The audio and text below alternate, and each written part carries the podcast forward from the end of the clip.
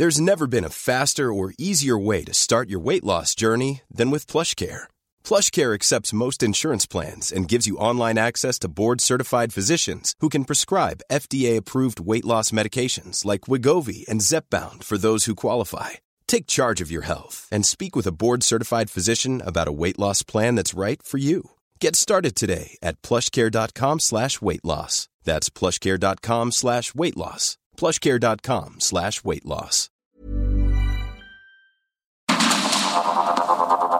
Heraldo Media Group presenta Sergio Sarmiento y Lupita Juárez. Información veraz y oportuna con un toque personal y humano. Por el Heraldo Radio, donde la H suena y ahora también se escucha.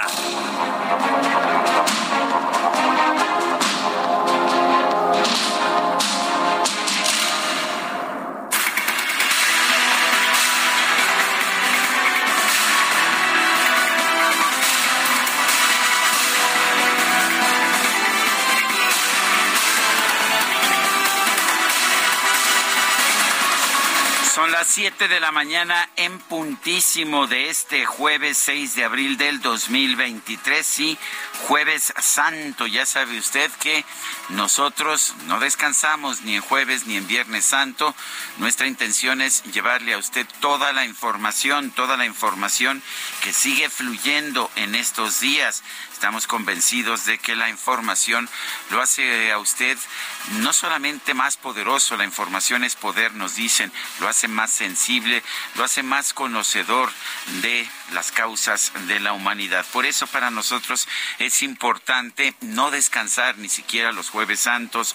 Y bueno, ¿qué le puedo decir? Hay muchísima información, de manera que aquí en vivo, en directo, a todo color, con parte del equipo, eh, les veo aquí el ánimo de inmediato, las ojeras muy profundas, se ve que están este, utilizando estas uh, semivacaciones para no sé qué cosas en las noches, pero bueno, los veo, los veo ya listos para entrar al aire con toda la información más importante de este jueves 6 de abril del 2023. Saludos a la parte del equipo que está descansando el día de hoy, a nuestra productora Carla Ruiz, eh, Fernanda anda también descansando, este Ángel está descansando, bueno, están descansando, pero no importa, también Guadalupe Juárez, no sé por dónde ande, pero le mando un fuerte abrazo. Vamos pues con la información.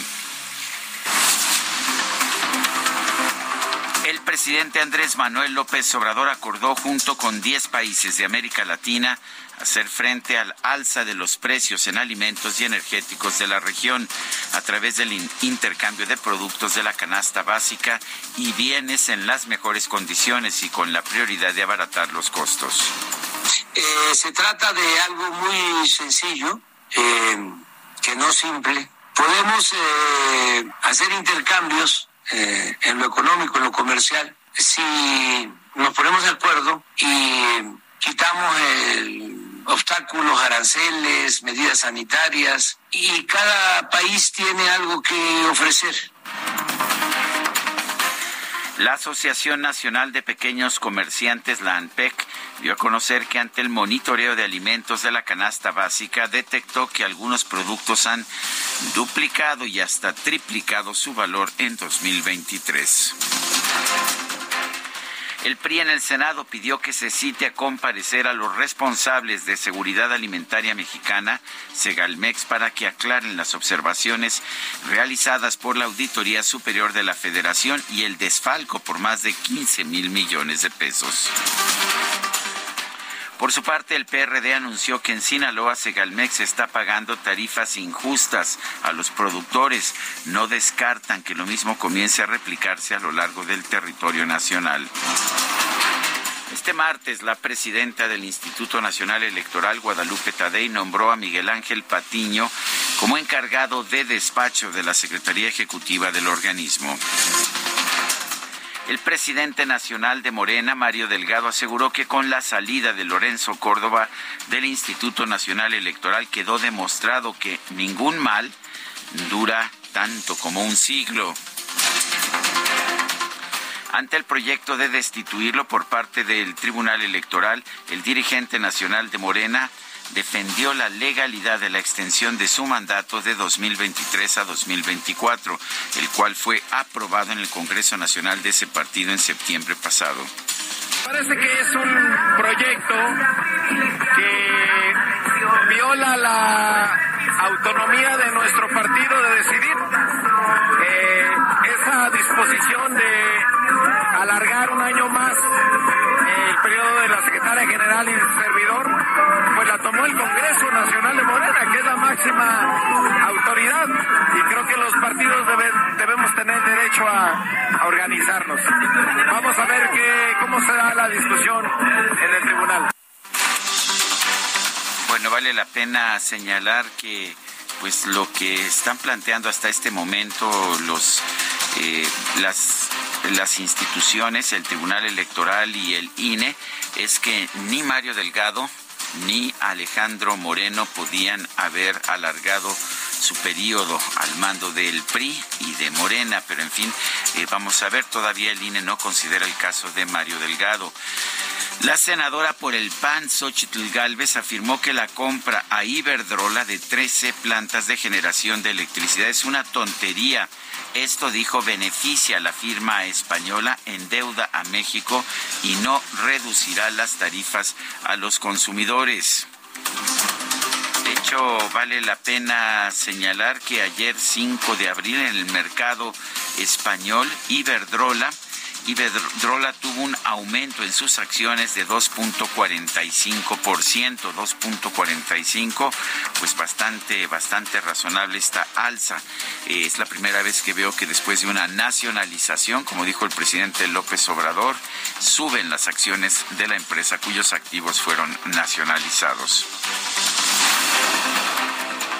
Por su parte, la jefa de gobierno de la Ciudad de México, Claudia Sheinbaum, expresó que esta compra, la compra de 13 plantas de Iberdrola, es un anuncio histórico que marca el fin del neoliberalismo en México y el inicio de una nueva nacionalización de la industria eléctrica, lo mismo que dijo el presidente de la República.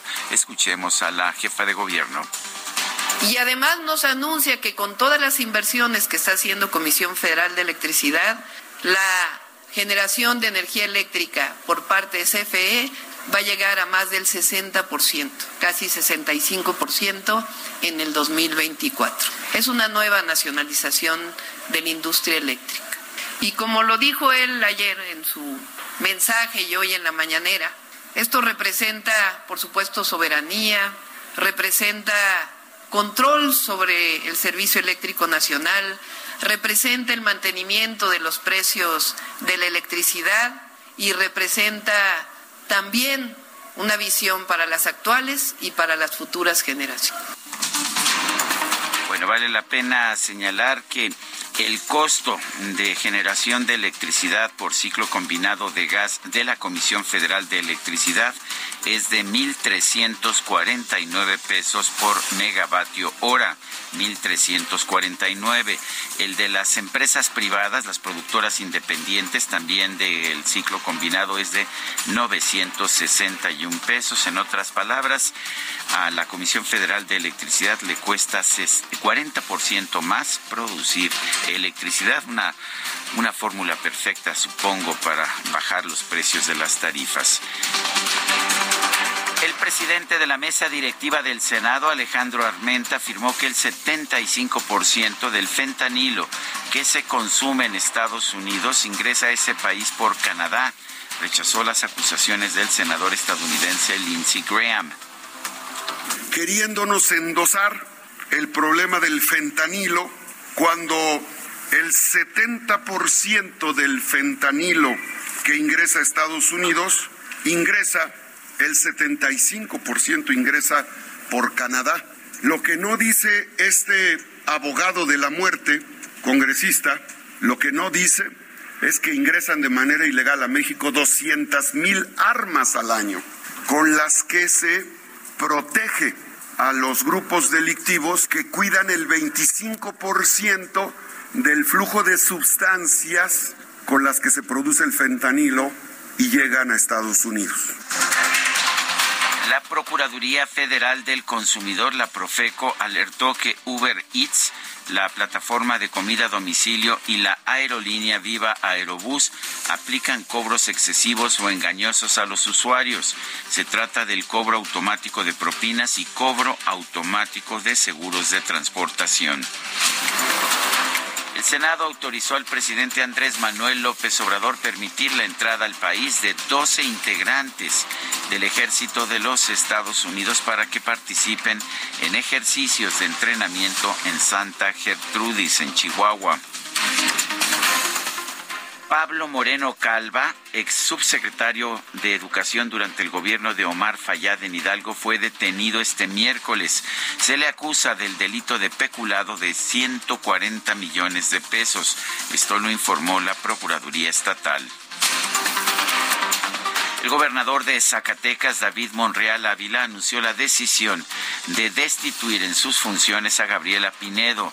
Ella era titular de la Secretaría General de Gobierno.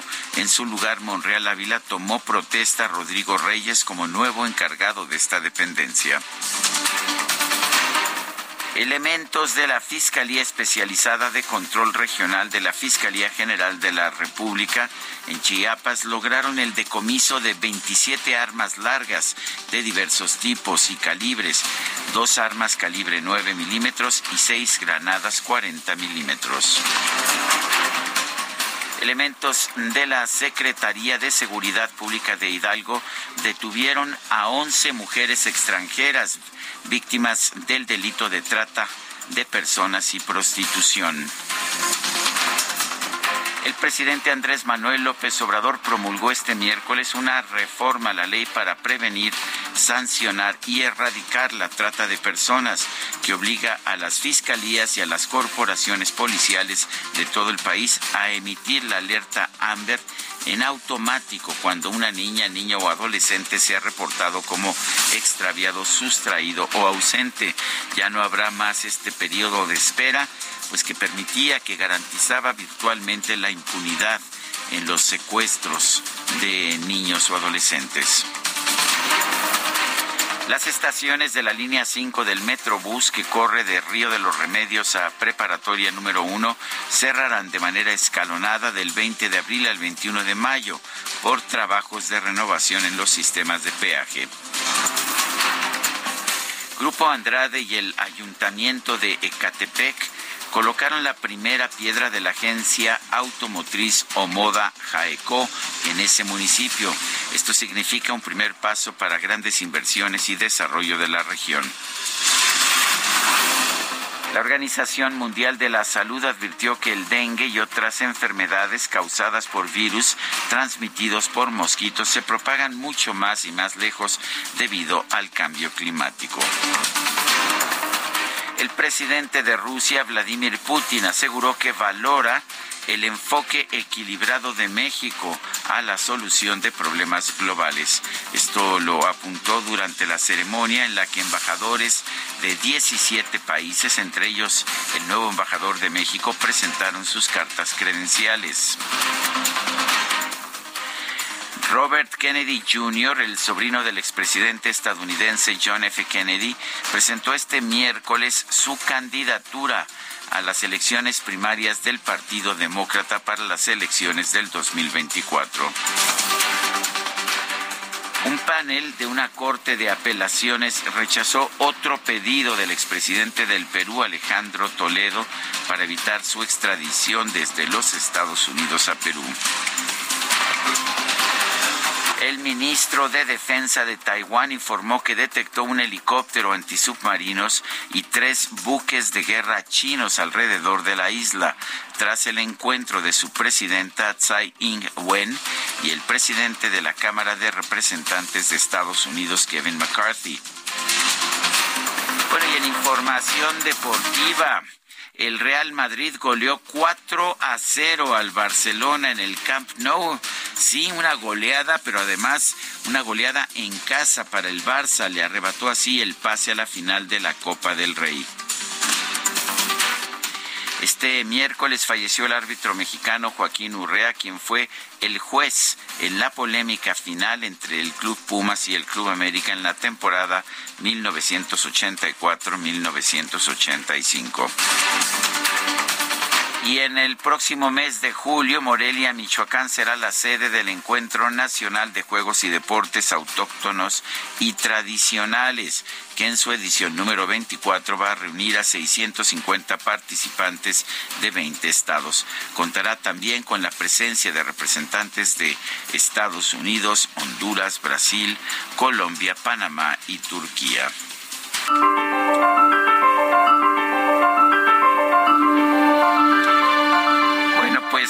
Vamos a la frase, vamos a la frase del día.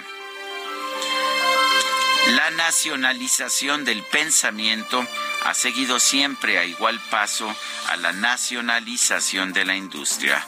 Edward Hallett Carr, historiador británico.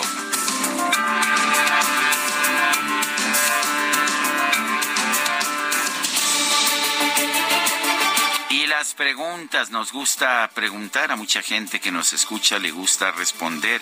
Ayer preguntamos en este espacio, ¿es la compra de 13 plantas de Iberdrola una nueva nacionalización de la industria eléctrica? Como dijo AMLO, sí, nos responde el 11.3%, no 85.2%, no sabemos 3.5%. Recibimos 4.351 participaciones. La que sigue, por favor. Claro que sí, mi querido DJ que siempre, pues siempre fregando, bueno, siempre impulsando, digamos, impulsando mi trabajo en las mañanas. Sí, ya coloqué esta mañana en mi cuenta personal de Twitter arroba Sergio Sarmiento, la siguiente pregunta. ¿Ayudará la compra de las plantas de Iberdrola y su operación por la CFE a tener tarifas bajas de electricidad en México? Sí, nos responde el 6.8%, no 85.1%, no sabemos, 8.1%. En 55 minutos llevamos ya 1094 votos. Destacadas de El Heraldo de México. Trabajo muy duro, como un esclavo. Y de... Ay, ya se me olvidó todo. Bueno, páguenme dinero. Yo no necesito vacaciones ni dolores de cabeza. Solo me Pues aquí en Jueves Santo nada más ni nada menos que la reina de los destacalovers, Itzel González. Pues ¿para qué quieres vacaciones si tienes la fama, mi querida Itzel? Si tengo la fama, la fortuna de trabajar junto a Sergio Sarmiento y todo el equipo, DJ Kike, Angelina Negrete. Y ya, y ya, ¿verdad? Y ya, ¿verdad? Ya no puedo seguir dando nombres porque estamos solitos, pero muy contentos. ¿Cómo se llama el cacharpito del cacharpo? Manuel. Emanuel, Emanuel como el cantante. Bienvenido, Emanuel, también trabajando en Jueves Santo, por lo menos aprendiendo de la sabiduría del DJ Kike. Mira que eso no. Falso. Se, dice, ah, es falsa la sabiduría del DJ Kike. Bueno. Es complicado, ¿verdad? Es, complicado no, no, eh, no, es fácil. No, no acepta los halagos fáciles, ¿no? No. Es como el como el presidente de la República que dice pues que pues que él no pretende saberlo todo. Exactamente. Él no es saberlo todo. No, y también hoy saludo a todos, a todos, a todas las que nos vienen escuchando, los que nos vienen escuchando que también les tocó trabajar. Aquí los acompañamos. Gracias por acompañarnos. Oye, los que están atorados ya tratando de salir por las carreteras allá en la salida a Cuernavaca. Ayer bueno, ayer se puso, pesado. porque hubo un bloqueo, pero ya sabes, eh, jueves santo, la salida sobre todo la salida hacia Cuernavaca y Acapulco se pone muy pesada, váyase temprano. Váyase temprano, pero vaya, váyase informando con nosotros que estamos completamente en vivo, 7:18 de la mañana, hora de la Ciudad de México. O sea que no estamos grabados. No estamos grabados. ¿Cómo quisiera uno estar grabado y estar ahorita desde su cama? Pero no, tenemos el compromiso y estamos aquí listos para informarlos esta mañana. Sergio, hay mucha información que se publica en el Heraldo de México, así que vámonos rapidito con las destacadas. En primera plana, y AMLO defiende a Trump. Putin encomia equilibrio de México. El ruso valora la posición del gobierno de nuestro país ante conflictos globales. El presidente mexicano en desacuerdo con el juicio al exmandatario estadounidense. País, Jorge Montaño garantiza desempeño imparcial, llama a evitar confrontación y a generar confianza. Ciudad de México, tome nota, inicia hoy en cinco alcaldías ley seca por las festividades religiosas de Semana Santa. Se activa la medida en Coajimalpa, Iztapalapa, Venustiano Carranza, Tláhuac y Magdalena Contreras. Estados, playas chiapanecas, oleaje peligroso. Aunque los litorales del estado son óptimos para la salud, la fuerza del mar es un riesgo.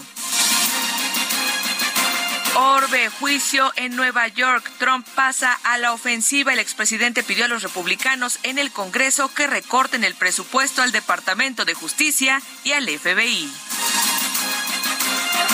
Meta mexicanos en Europa. Ajax va a la final. Álvarez y Sánchez se imponen a Santi en duelo mexicano. Y finalmente, en mercados, precaución al manejar, alertan por accidentes carreteros. El índice eh, de incidentes viales aumenta 15% en la temporada vacacional.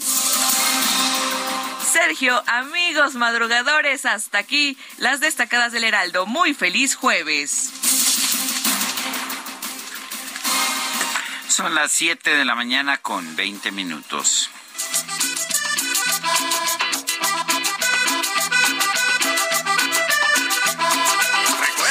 Aquella noche, cuando la luna brillaba tan bella, en el cielo aquellas estrellas radiaban de luz y color, radiaban de luz y color, asemejando la fina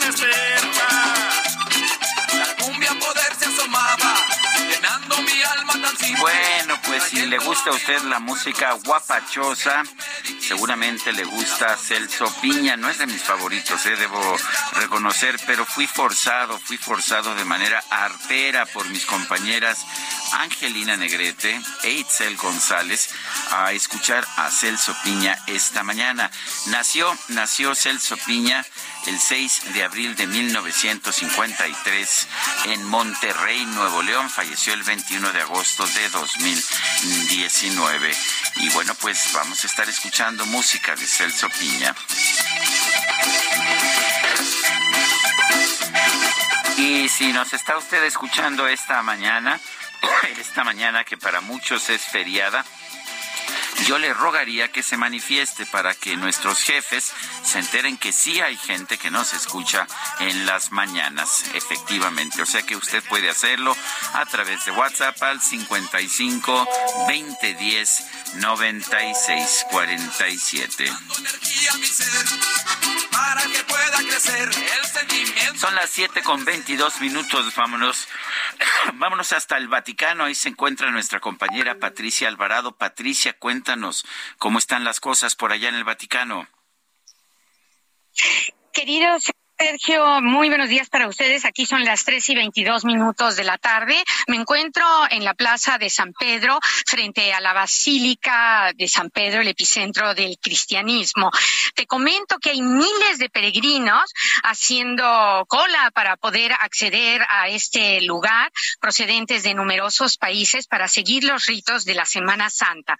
Este jueves, eh, esta mañana, el Papa Francisco celebró en la Basílica de San Pedro con la asistencia de toda la curia la misa crismal en recuerdo de la última cena de Cristo con los apóstoles y la institución de la Eucaristía. Eh, este acto antecede a la pasión y resurrección de Cristo.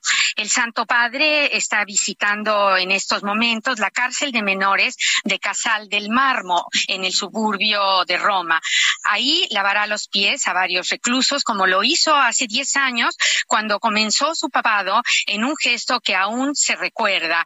Este acto de humildad también hace referencia a Cristo que lavó los pies de sus discípulos. Mañana el Santo Padre presidirá el tradicional Vía Crucis en torno al Coliseo de Roma, 14 estaciones de la Pasión de Cristo. El Coliseo, como sabes, no solamente fue el lugar más emblemático del Imperio Romano, también fue en la antigüedad el lugar de martirio de los primeros cristianos.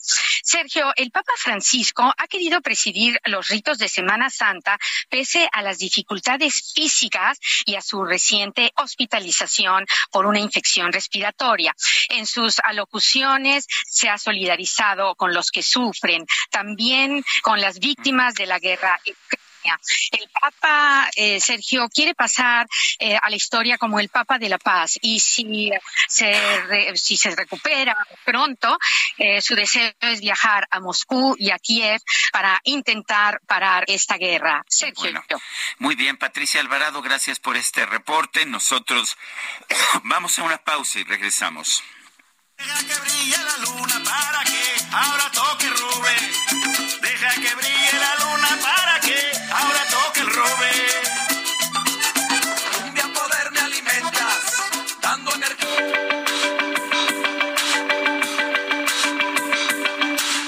Sarmiento y Lupita Juárez quieren conocer tu opinión, tus comentarios o simplemente envía un saludo para ser más cálida esta mañana.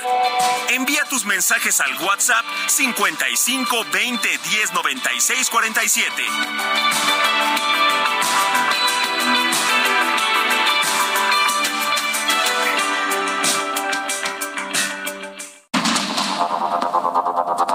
Continuamos con Sergio Sarmiento y Lupita Juárez por el Heraldo Radio.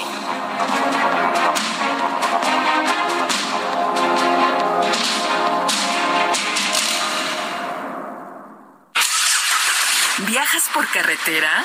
Consulta la cuenta de Twitter Guardia Nacional Carreteras. En arroba gn-carreteras podrás revisar en tiempo real si hay accidentes o bloqueos, así como las condiciones del tránsito vehicular en las carreteras federales. Esta información evitará que te quedes atrapado y te ofrecerá posibles alternativas para completar tus viajes. Consulta arroba gn-carreteras y viaja seguro por las carreteras federales del país. Heraldo El 6 de abril de 1992 murió el escritor y profesor de bioquímica Isaac Asimov, nacido en Rusia pero naturalizado estadounidense, ya que llegó a ese país a los tres años junto con su familia. Es reconocido por haber publicado más de 500 libros de divulgación científica y literatura. Se le considera uno de los padres de la ciencia ficción moderna por sus relatos y novelas futuristas, entre los que destaca la famosa serie de la Fundación, en la cual narra el desarrollo social y tecnológico de la humanidad a lo largo de miles de años. También es recordado por su serie sobre los robots, en la cual estableció las tres leyes de la robótica, término que él mismo acuñó y que ha servido como guía para el desarrollo de la inteligencia artificial. Primera ley, un robot no hará daño a un ser humano ni por inacción permitirá que un ser humano sufra daño. Segunda ley, un robot debe cumplir las órdenes de los seres humanos, a excepción de aquellas que entren en conflicto con la primera ley. Tercera ley, un robot debe proteger su propia existencia en la medida en que esta protección no entre en conflicto con la primera o la segunda ley. La salud de Asimov se vio gravemente afectada luego de que contrajo el VIH tras recibir una transfusión de sangre. Sin embargo, esta información se dio a conocer hasta después de su fallecimiento por los prejuicios de la época. Isaac Asimov también recibió un sinfín de galardones en vida, incluyendo todos los premios importantes de literatura de ciencia ficción y 14 doctorados honoris causa por diversas universidades del mundo. Muchas de sus obras se han adaptado al cine y la televisión, además de que un asteroide y un cráter en Marte fueron bautizados en su honor.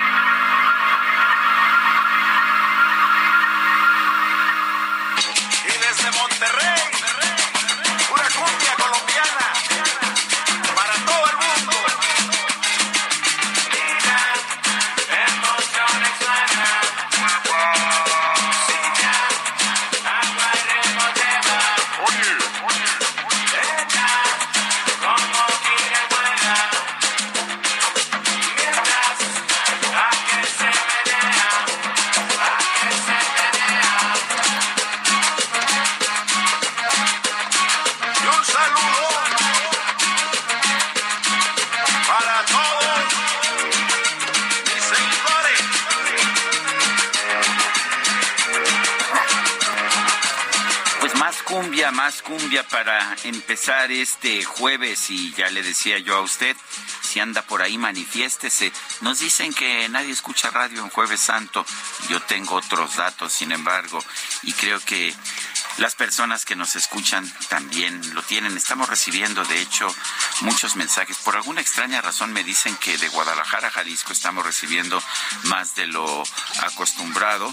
Se ve que los tapatíos son siempre más trabajadores y están más atentos, ¿verdad? Pero bueno, eh, a ver, capitalinos, regios, por favor, chiapanecos, oaxaqueños, ¿qué pasó con ustedes?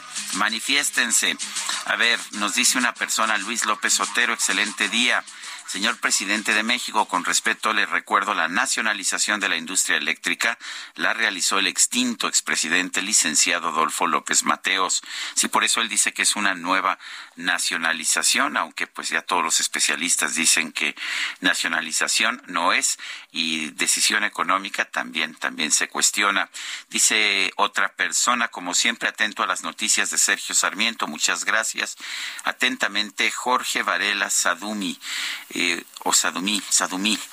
Dice otra persona, buen día y bendecido jueves, eh, jueves santo, Sergio, por acá por acá reciban un afectuoso saludo desde Querétaro. Sí, ya están despiertos allá en Querétaro.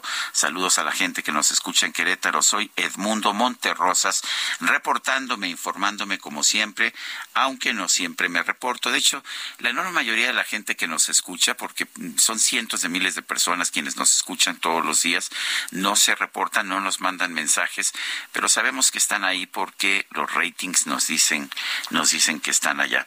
Pero en fin, vamos con información cuando son las 7 de la mañana con 35 minutos. El presidente López Obrador se reunió en línea con sus aliados de América Latina y el Caribe, los gobiernos de izquierda, para acordar un plan de acción contra la inflación en la región. Iván Saldaña nos tiene el reporte. Iván, adelante. Sergio, buenos días. Presidentes y primeros ministros de 11 países latinoamericanos y caribeños, entre ellos México, Brasil, Cuba, Venezuela, Argentina y Colombia, pactaron armar un bloque contra la inflación en alimentos y productos básicos para la población. También reunirse en Cancún, Quintana Roo, del 6 al 7 de mayo próximos para concretar acuerdos. El bloque al que convocaron a más países a sumarse fue pactado en la primera cumbre Alianza de Países de América Latina y el Caribe contra la Inflación, celebrada ayer de manera virtual, convocada por el presidente Andrés Manuel López Obrador. Eh, se trata de algo muy sencillo, eh, que no simple. Podemos eh, hacer intercambios en lo económico, en lo comercial, si nos ponemos de acuerdo y quitamos obstáculos, aranceles, medidas sanitarias y cada país tiene algo que ofrecer. En esta reunión virtual de dos horas, López Obrador también propuso que en la cumbre en Cancún se discuta la vía para lograr la integración política regional, como dijo lo soñaba el libertador Simón Bolívar, pero el tema no fue incluido en el acuerdo final leído. Se prevé que por la mañana del sábado 6 de mayo, los jefes de Estado y de Gobierno también de Chile, Honduras, San Vicente y las Granadinas, Bolivia y Belice inauguren la cumbre y den posturas cada uno. Luego, habrá una reunión de gabinetes con empresarios. El día concluye con una cena de los once mandatarios. A propuesta del presidente argentino Alberto Fernández y del boliviano Luis Arce, se acordó que el 7 de mayo se emita un pronunciamiento por la paz entre Rusia y Ucrania. ¿Por qué no nos ponemos a pensar un involucramiento como continente para plantarnos ante quien corresponde y decir paremos esta guerra porque esta guerra nos está lastimando mucho? En la cumbre también se discutirá la crisis por el cambio climático y soluciones al endeudamiento de países de la región. Entre risas, los presidentes de Cuba, Miguel Díaz Canel, y el argentino Alberto Fernández lanzaron un reproche al presidente López Obrador de que no sale de México. Por supuesto, Andrés Manuel, contás conmigo.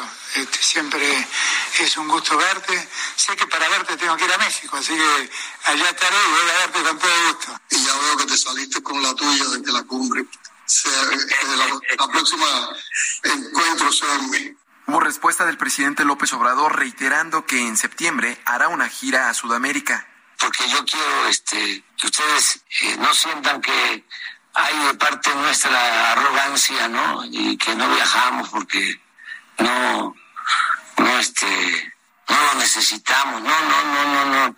Yo tengo un asunto muy particular sí me afectan mucho los vuelos. Además, pues no hace falta este, vernos, porque nos identificamos mucho. Y sí voy a ir a Colombia y voy a ir a Brasil, voy a ir a Argentina y voy a estar en, en Chile en esas épocas. Mi reporte esta mañana. Pues Iván Saldaña, gracias por este reporte interesante, esta conversación entre los presidentes de izquierda que forman una especie de bloque político, entre ellos el presidente de México, Andrés Manuel López Obrador. La Alianza de Países de América Latina y el Caribe contra la inflación va a arrancar con un grupo de trabajo técnico que analizará y propondrá el plan de acción que incluye aumentar el financiamiento multilateral para proyectos agrícolas, agroindustriales y de infraestructura. ¿Funcionará esto? ¿Bajará los precios? Pues vamos a preguntarle a Juan Carlos Anaya, director del Grupo Consultor de Mercados Agrícolas. Juan Carlos Anaya, gracias por tomar nuestra llamada. ¿Cómo, cómo, ve, cómo ven ustedes eh, en el Grupo Consultor de Mercados Agrícolas este plan, este plan de financiamiento a productores, este plan para pues atacar, atacar la inflación eh, con el esfuerzo conjunto de estos países de América Latina. Buenos días, Sergio, y gracias por la invitación y saludos a Lupita. Gracias. La verdad, pues vemos con buena intención esta alianza de los países de América Latina en los, un tema muy importante es que es la inflación, pero ya vemos que también va a ser pretexto para temas geopolíticos, como tú señalas, pues son muchos países de izquierda, donde aparte de la inflación ya están abordando temas muy importantes como el cambio climático, los problemas financieros. Pero hablando del tema de la inflación, eh, Sergio, pues vemos que pues las causas de la inflación han sido multifactoriales, el tema del COVID, el cambio climático que se tocó entre los presidentes, pero también el tema de la demanda de China que vino a causar una disrupción en los mercados al salir a comprar en 2021 récord de importaciones de maíz y también lo que hicieron los países que inyectaron recursos a sus economías, que para mí fue un efecto que empezó a causar el tema de la inflación que causó Estados Unidos, también en el caso de Europa, y lo platicó el día de ayer el presidente de Chile de que ellos se equivocaron inyectándole más dinero, causó mayor demanda, y el tema y el pretexto que yo creo que es un buen pretexto porque hay otros elementos, que es la guerra de Rusia y Ucrania, que sí estamos de acuerdo en que debe ya de terminar esta guerra. Y esto ha provocado todos estos factores, como lo señalaban los presidentes, pues aumento en los costos de producción, principalmente en el tema de los fertilizantes, aunque ya hemos visto en los últimos meses una caída en los costos de, de estos eh, de estos insumos, pero también esto causó incrementos a las cadenas productivas agroindustriales por el aumento de los precios del maíz y trigo, que ya también de la guerra ya han venido bajando ya por debajo del inicio de la guerra. Y en el caso de México, un factor que está disminuyendo los costos de las importaciones ha sido la fortaleza del tipo de cambio, que ha ayudado a las empresas a comprar insumos más baratos pero que a la vez causa problemas principalmente a los productores nacionales, porque un peso fuerte son menos pesos, pero también está causando problemas a las exportaciones mexicanas en cuanto a su, al tema de sus exportaciones. Y un tema relevante que no vi en esta cumbre, que nadie tocó, Sergio, fue los márgenes de comercialización entre el productor y lo que llega al consumidor, que creo que es un tema que los gobiernos debieran abordar.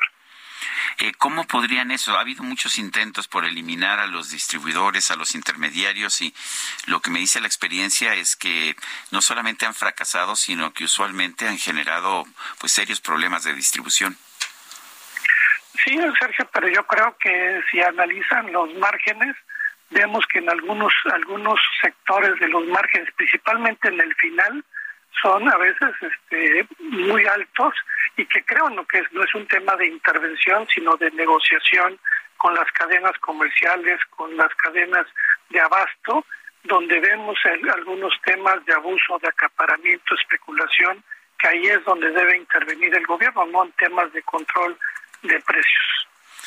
Eh, evidentemente el control de precios no ha funcionado, ¿verdad? Porque hay gente que dice que es lo que hay que hacer. ¿Por qué no funcionan los controles de precios? Porque empieza el acaparamiento, la especulación y abusos y lo hemos vivido, acuérdate, en los años 80, cuando el presidente Miguel de la Madrid, la realidad, cuando estaba el sistema con Azupo, pues este, se trataba de controlar y más que controlar, se creaba toda una distorsión de los mercados y esto no ha funcionado. Funciona muy bien el tema de la oferta y la demanda, pero también creo que el Estado y los gobiernos debieran cuidar que en, en, la cadena de distribución no existe este tipo de abusos y acaparamiento, que es muy fácil de detectar, nada más hay que ponerse a trabajar y tomar y platicar con, con este tipo de sectores. Ahora, eh, mucho se dice que lo que se tiene que hacer en estas circunstancias es promover la producción. ¿Qué están haciendo los estados para generar una mayor producción, sobre todo de productos agrícolas? Eh, Sergio, lo de, comentaban ayer los presidentes, temas de fertilizantes, aumentar la productividad. México actualmente, junto con Brasil y Argentina, están en los 10 productores más importantes agropecuarios del mundo. Brasil es el quinto, Argentina el séptimo, México el, el décimo. Y si metemos Canadá Estados Unidos que no están incluidos, pues ahí tenemos al número 12, al productor número 8. La verdad que América tiene grandes productores y yo lo que creo ahí, Sergio, es que el tema de la producción es muy importante. México tiene un talón de Aquiles que es granos y oleaginosas. Los demás sectores de frutas y hortalizas son superavitarios en el agroindustrial y en el pecuario más o menos tenemos un 82%. Nuestro tema sigue siendo que los programas actuales del gobierno, en lugar de promover la productividad, que es lo que dicen pero no hacen, son más bien programas asistenciales, porque regalar fertilizantes no lleva a aumentar la producción si no hay paquetes tecnológicos, financiamiento. Y muchos los presidentes ayer mencionaron, cuatro o cinco presidentes, el tema de tecnología y desgraciadamente todos estos programas de innovación y tecnología que anteriormente fomentaba el gobierno han sido eliminados. Entonces, una cosa es el discurso y otros son los hechos de la política pública en México, principalmente en granos y oleaginosas, donde realmente no se ha incrementado la producción en este sexenio. Eh, ¿qué, ¿qué, opinas de la prohibición de, de importación de maíz transgénico y otros productos transgénicos? Bueno, actualmente, afortunadamente, no se han metido en la soya, que importamos el 95%. Bueno, eso sí sería un desastre, ¿verdad? Un desastre. Y canola y toda una serie de productos, porque son medidas más ideológicas que trae el gobierno. Afortunadamente, la secretaria de Economía logró convencer que en el caso del maíz amarillo para consumo animal y para consumo industrial puedan entrar este, el maíz amarillo genéticamente modificado y solamente se está prohibiendo para el maíz blanco este para el uso de tortilla, pero esto va a causar una distorsión eh, Sergio, porque realmente lo que importábamos de maíz blanco, que es genéticamente modificado de Estados Unidos y de Sudáfrica últimamente, es al sureste mexicano, ya que es más barato llevar ese maíz por barco a esa región que llevarlo del centro de Sinaloa por el tema logístico que tenemos en el país. Esto va a causar que los precios en el sureste mexicano se vean incrementados y esto afectará a muchas familias y donde existe la mayor pobreza. Creo que deben analizar este tipo de medidas. Eh, me parece sorprendente y creo que no, que efectivamente el propio gobierno no se ha dado cuenta de que la prohibición de la importación de maíz transgénico blanco pues significaría un aumento de precios en la tortilla eh, y en los productos básicos. Eh, para los más pobres del país, para quienes viven en el sureste, ¿no? Eh, ¿Tienen conciencia de eso? ¿Alguien se los ha dicho? Bueno, eh, nosotros en Grupo Consultor hemos hecho varios análisis y se ha publicado en los medios, pero la realidad, ojalá el gobierno escuchara, entendiera y se dejara ayudar. Bueno, yo quiero agradecerte, Juan Carlos Anaya, director de Grupo Consultor de Mercados Agrícolas, por ayudarnos a entender estos temas. Gracias, Sergio. Buen día. Y la inflación general anual de México en marzo se desaceleró por segundo mes consecutivo, se ubicó en 6.85%. Esto lo reportábamos ayer. Vamos a conversar sobre este tema con el doctor Raimundo Tenorio Aguilar, profesor emérito del TEC de Monterrey, del Tecnológico de Monterrey. Doctor Tenorio Aguilar, gracias por conversar con nosotros en este jueves santo. Eh, ¿Qué tan esperada era esta, pues esta baja? Es a mí me sorprendió, me pareció más de lo que yo hubiera esperado, eh, pero ¿qué, ¿qué opina usted y qué decían los analistas? Como no, sí, muy buenos días, mi querido Sergio. Bueno, mira, en lo primero que hay que quitarnos el, el paradigma que tenemos que cuando vemos este cambio en la inflación hacia la baja, es decir, de una variación anual en el mes de febrero de 7 7.80%, hoy a 6.85, los precios no bajan ya en su valor nominal, simplemente disminuyen su velocidad dejan de crecer a la velocidad que traía. No, están bajando los precios, están subiendo más de 6% al año, pero por lo menos están subiendo menos que, que hace unos meses.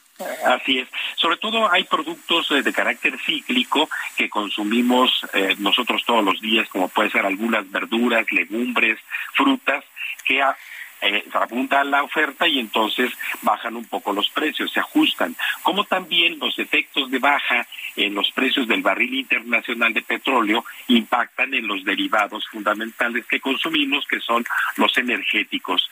Pero hay algo que mantiene aún todavía vivo este motor de la inflación y es el componente salarial, mi querido Sergio. ¿Por qué? Los salarios mínimos, recuérdense que aumentaron apenas en enero, otro 20%, y son eh, lo que se denomina bienes que no son comerciables. Es decir, cuando nosotros vamos a un restaurante, una lonchería, pedimos un servicio de carpintería, de transporte de carga, no nos van a facturar. Ahí, mire, es tanto de, de, de, su platillo que le servimos, de tacos del pastor, de tacos de bistec y un día de salario de mi cocinero. Eso no se lo ponen a usted en la factura. Pero los pequeños comercios y los micronegocios son los que se han visto más impactados en este arranque del año en el componente salarial porque de acuerdo a la tabla de salarios mínimos que hay 61 profesiones, oficios y trabajos especiales, ¿no cree usted que son los 207 pesos con cuatro centavos los que paga una tienda de regalos o los que se pueden pagar a un, a un cantinero en a un preparador de bebidas o a mi cajero? Se le pagan 219 pesos o a otros se le pagan 250 pesos por día. Ese componente salarial ya impactó a los costos de, sobre todo los micronegocios y los pequeños negocios, como también el impacto en los salarios contractuales. Es decir, seguramente usted que me está escuchando y que trabaja usted, por ejemplo, para una empresa corporativa, quizás como auxiliar contable, no gana usted los 207 pesos cuatro centavos al día y le aumentaron el sueldo mínimo 20%. No, el, el, salario que le incrementaron a usted cuando mucho fue el 7.7%, que fue lo que cerró la inflación en el año 2022. Así que, mi querido Sergio, vamos a tener este componente todavía de impacto en, todos los productos de bienes y servicios que consumimos, por sobre todo el componente de carácter salarial, porque aún hay empresas que siguen ajustando salarios hasta este mes, hasta el mes de abril. Entonces, los costos no los transfieren, evidentemente, sobre todo los microempresarios y los pequeños empresarios. Eh, ¿qué, ¿qué, tendríamos que estar haciendo para, para tratar de reducir de forma más importante el crecimiento de los precios? Pues justamente lo que tendríamos que hacer es ponernos de acuerdo con empresarios eh, exportadores de Estados Unidos y de Canadá, que es de donde consumimos muy buena parte de lo que compramos todos los días, y no andarnos poniendo de acuerdo con Cuba o con Bolivia o con Venezuela para ver si ellos también le bajan a sus aranceles y nos exportan productos hacia México. Así no se va a resolver. Pero además eh, comerciamos muy poquito con Bolivia o con Cuba o con incluso con Argentina, ¿no? Nuestro comercio es con Estados Unidos. Así es, sumados todos ellos en el vecindario sur, es el 2% de nuestro comercio total. Así que bueno, pues es una retórica que, que, este, que pretende obviamente simplemente ser una postura ideologizante, política, pero que no va a impactar en el mercado. Y lo que sí debería estar ocurriendo en el mercado es que eh, se meta menos la mano de regulación en el mercado, por parte obviamente del gobierno que está intentando, es, créeme que lo está haciendo en estas eh, eh, pues prácticamente supervisiones que hace la Profeco, prácticamente amenazantes a pequeños comercios, a mí me ha tocado verlos, y de que simplemente, bueno, pues pretenden fijar precios oficiales, lo cual evidentemente no debiera ocurrir. ¿Qué debemos esperar? Que justamente el mercado, vía las importaciones, vía la producción nacional, vía el tema que acabas justamente de tratar del maíz blanco, pues dejemos que el mercado funcione como debe de funcionar y no pretender meterle mecanismos de control. Pues yo quiero agradecerle, doctor Raimundo Tenorio Aguilar, profesor emérito del TEC de Monterrey, esta conversación. Mi querido Sergio, un gusto y hasta la próxima. Bueno, son las siete con cincuenta y cuatro minutos. Le recuerdo nuestro número de WhatsApp. Si está usted despierto y atento, manifiéstese. 55 2010 96 47. Vamos a una pausa y regresamos. Max my respect to. Yeah, yeah.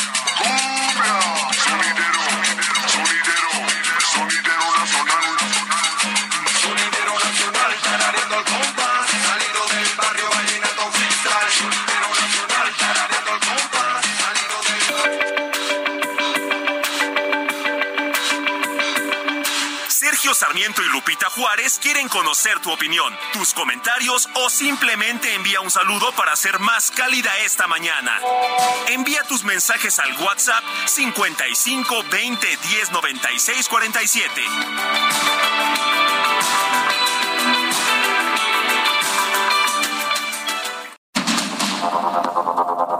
Continuamos con Sergio Sarmiento y Lupita Juárez por el Heraldo Radio.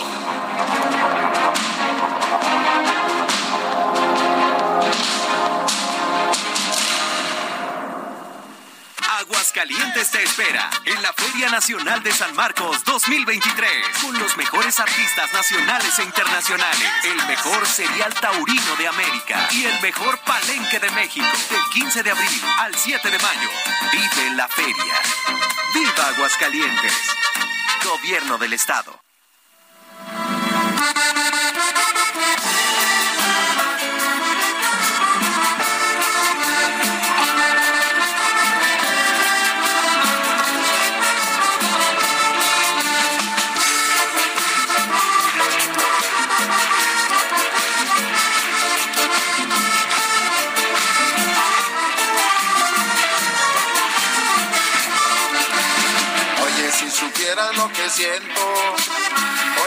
Esto se llama Oye, Celso Piña.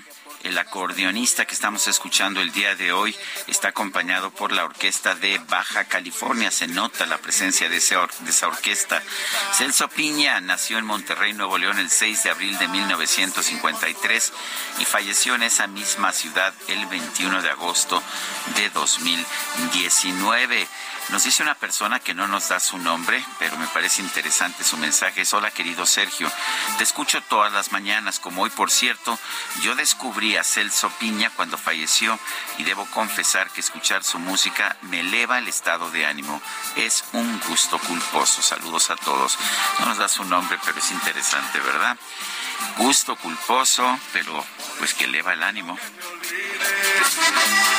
Todos tenemos nuestros gustos culposos, ¿eh? No, Angelina no Bueno, yo por ejemplo reconozco que entre mis gustos culposos está Ricardo Arjona y Maná. Todos tenemos nuestros gustos culposos. Nos dice otra persona, felicidades por trabajar en Semana Santa, Sergio. ¿No usará AMLO y Morena la nacionalización de la CFE como una medida de politiquería para compararse con Cárdenas y la nacionalización del petróleo? Saludos cordiales, José Antonio Mateo, oyéndolos aún en Semana Santa. Pues qué bueno que nos escucha siempre en Semana Santa o cuando sea. Nos dice otra persona, buenos días, Sergio sin Lupita. Sí, así es. Hoy es, hoy no es Sergio Lupita, hoy es Sergio sin Lupita. Los saludo desde Apodaca, Nuevo León. Yo sabía que los regios iban a manifestar tarde o temprano. Desde Apodaca, Nuevo León. Bueno, me van a decir que son de Apodaca y no de Monterrey, pero bueno, ya sabe usted que Apodaca es parte de, del área conurbada de, de Monterrey. Dice este juventino Anaya, mi mamá y mis hermanos residen en Toluca y el escucharlos es un tema de conversación cuando nos visitamos, pues qué bueno, ya sabemos, eh, es, bueno empezar la conversación diciendo, oye, ¿oíste a Sergio Lupita ayer? ¿Oíste cuando este le golpearon las manos, las manitas al DJ Kike por estar este, haciendo cosas que eran indebidas con la consola? Bueno, pues siempre es un buen tema de conversación. Dice otra persona, buen día, Sarmiento. Un saludo para los que hoy nos tocó trabajar. Dice Arte Blanca y Verónica que los vamos escuchando de camino al trabajo. Yo creo que hay un error ahí, como se ve que como están de camino al trabajo, algo, algún error quedó por allá porque no entendí muy bien lo de arte blanca. Pero ah, es atentamente, no, porque dice, pues, es que dice arte blanca y Verónica. Bueno, a lo mejor es atentamente Verónica, ¿verdad? Seguramente eso es. Yo estoy tratando aquí de, interpretar los mensajes que recibimos. Son las ocho de la mañana con cinco minutos. Vámonos al clima. El pronóstico del tiempo con Sergio Sarmiento y Lupita Juárez.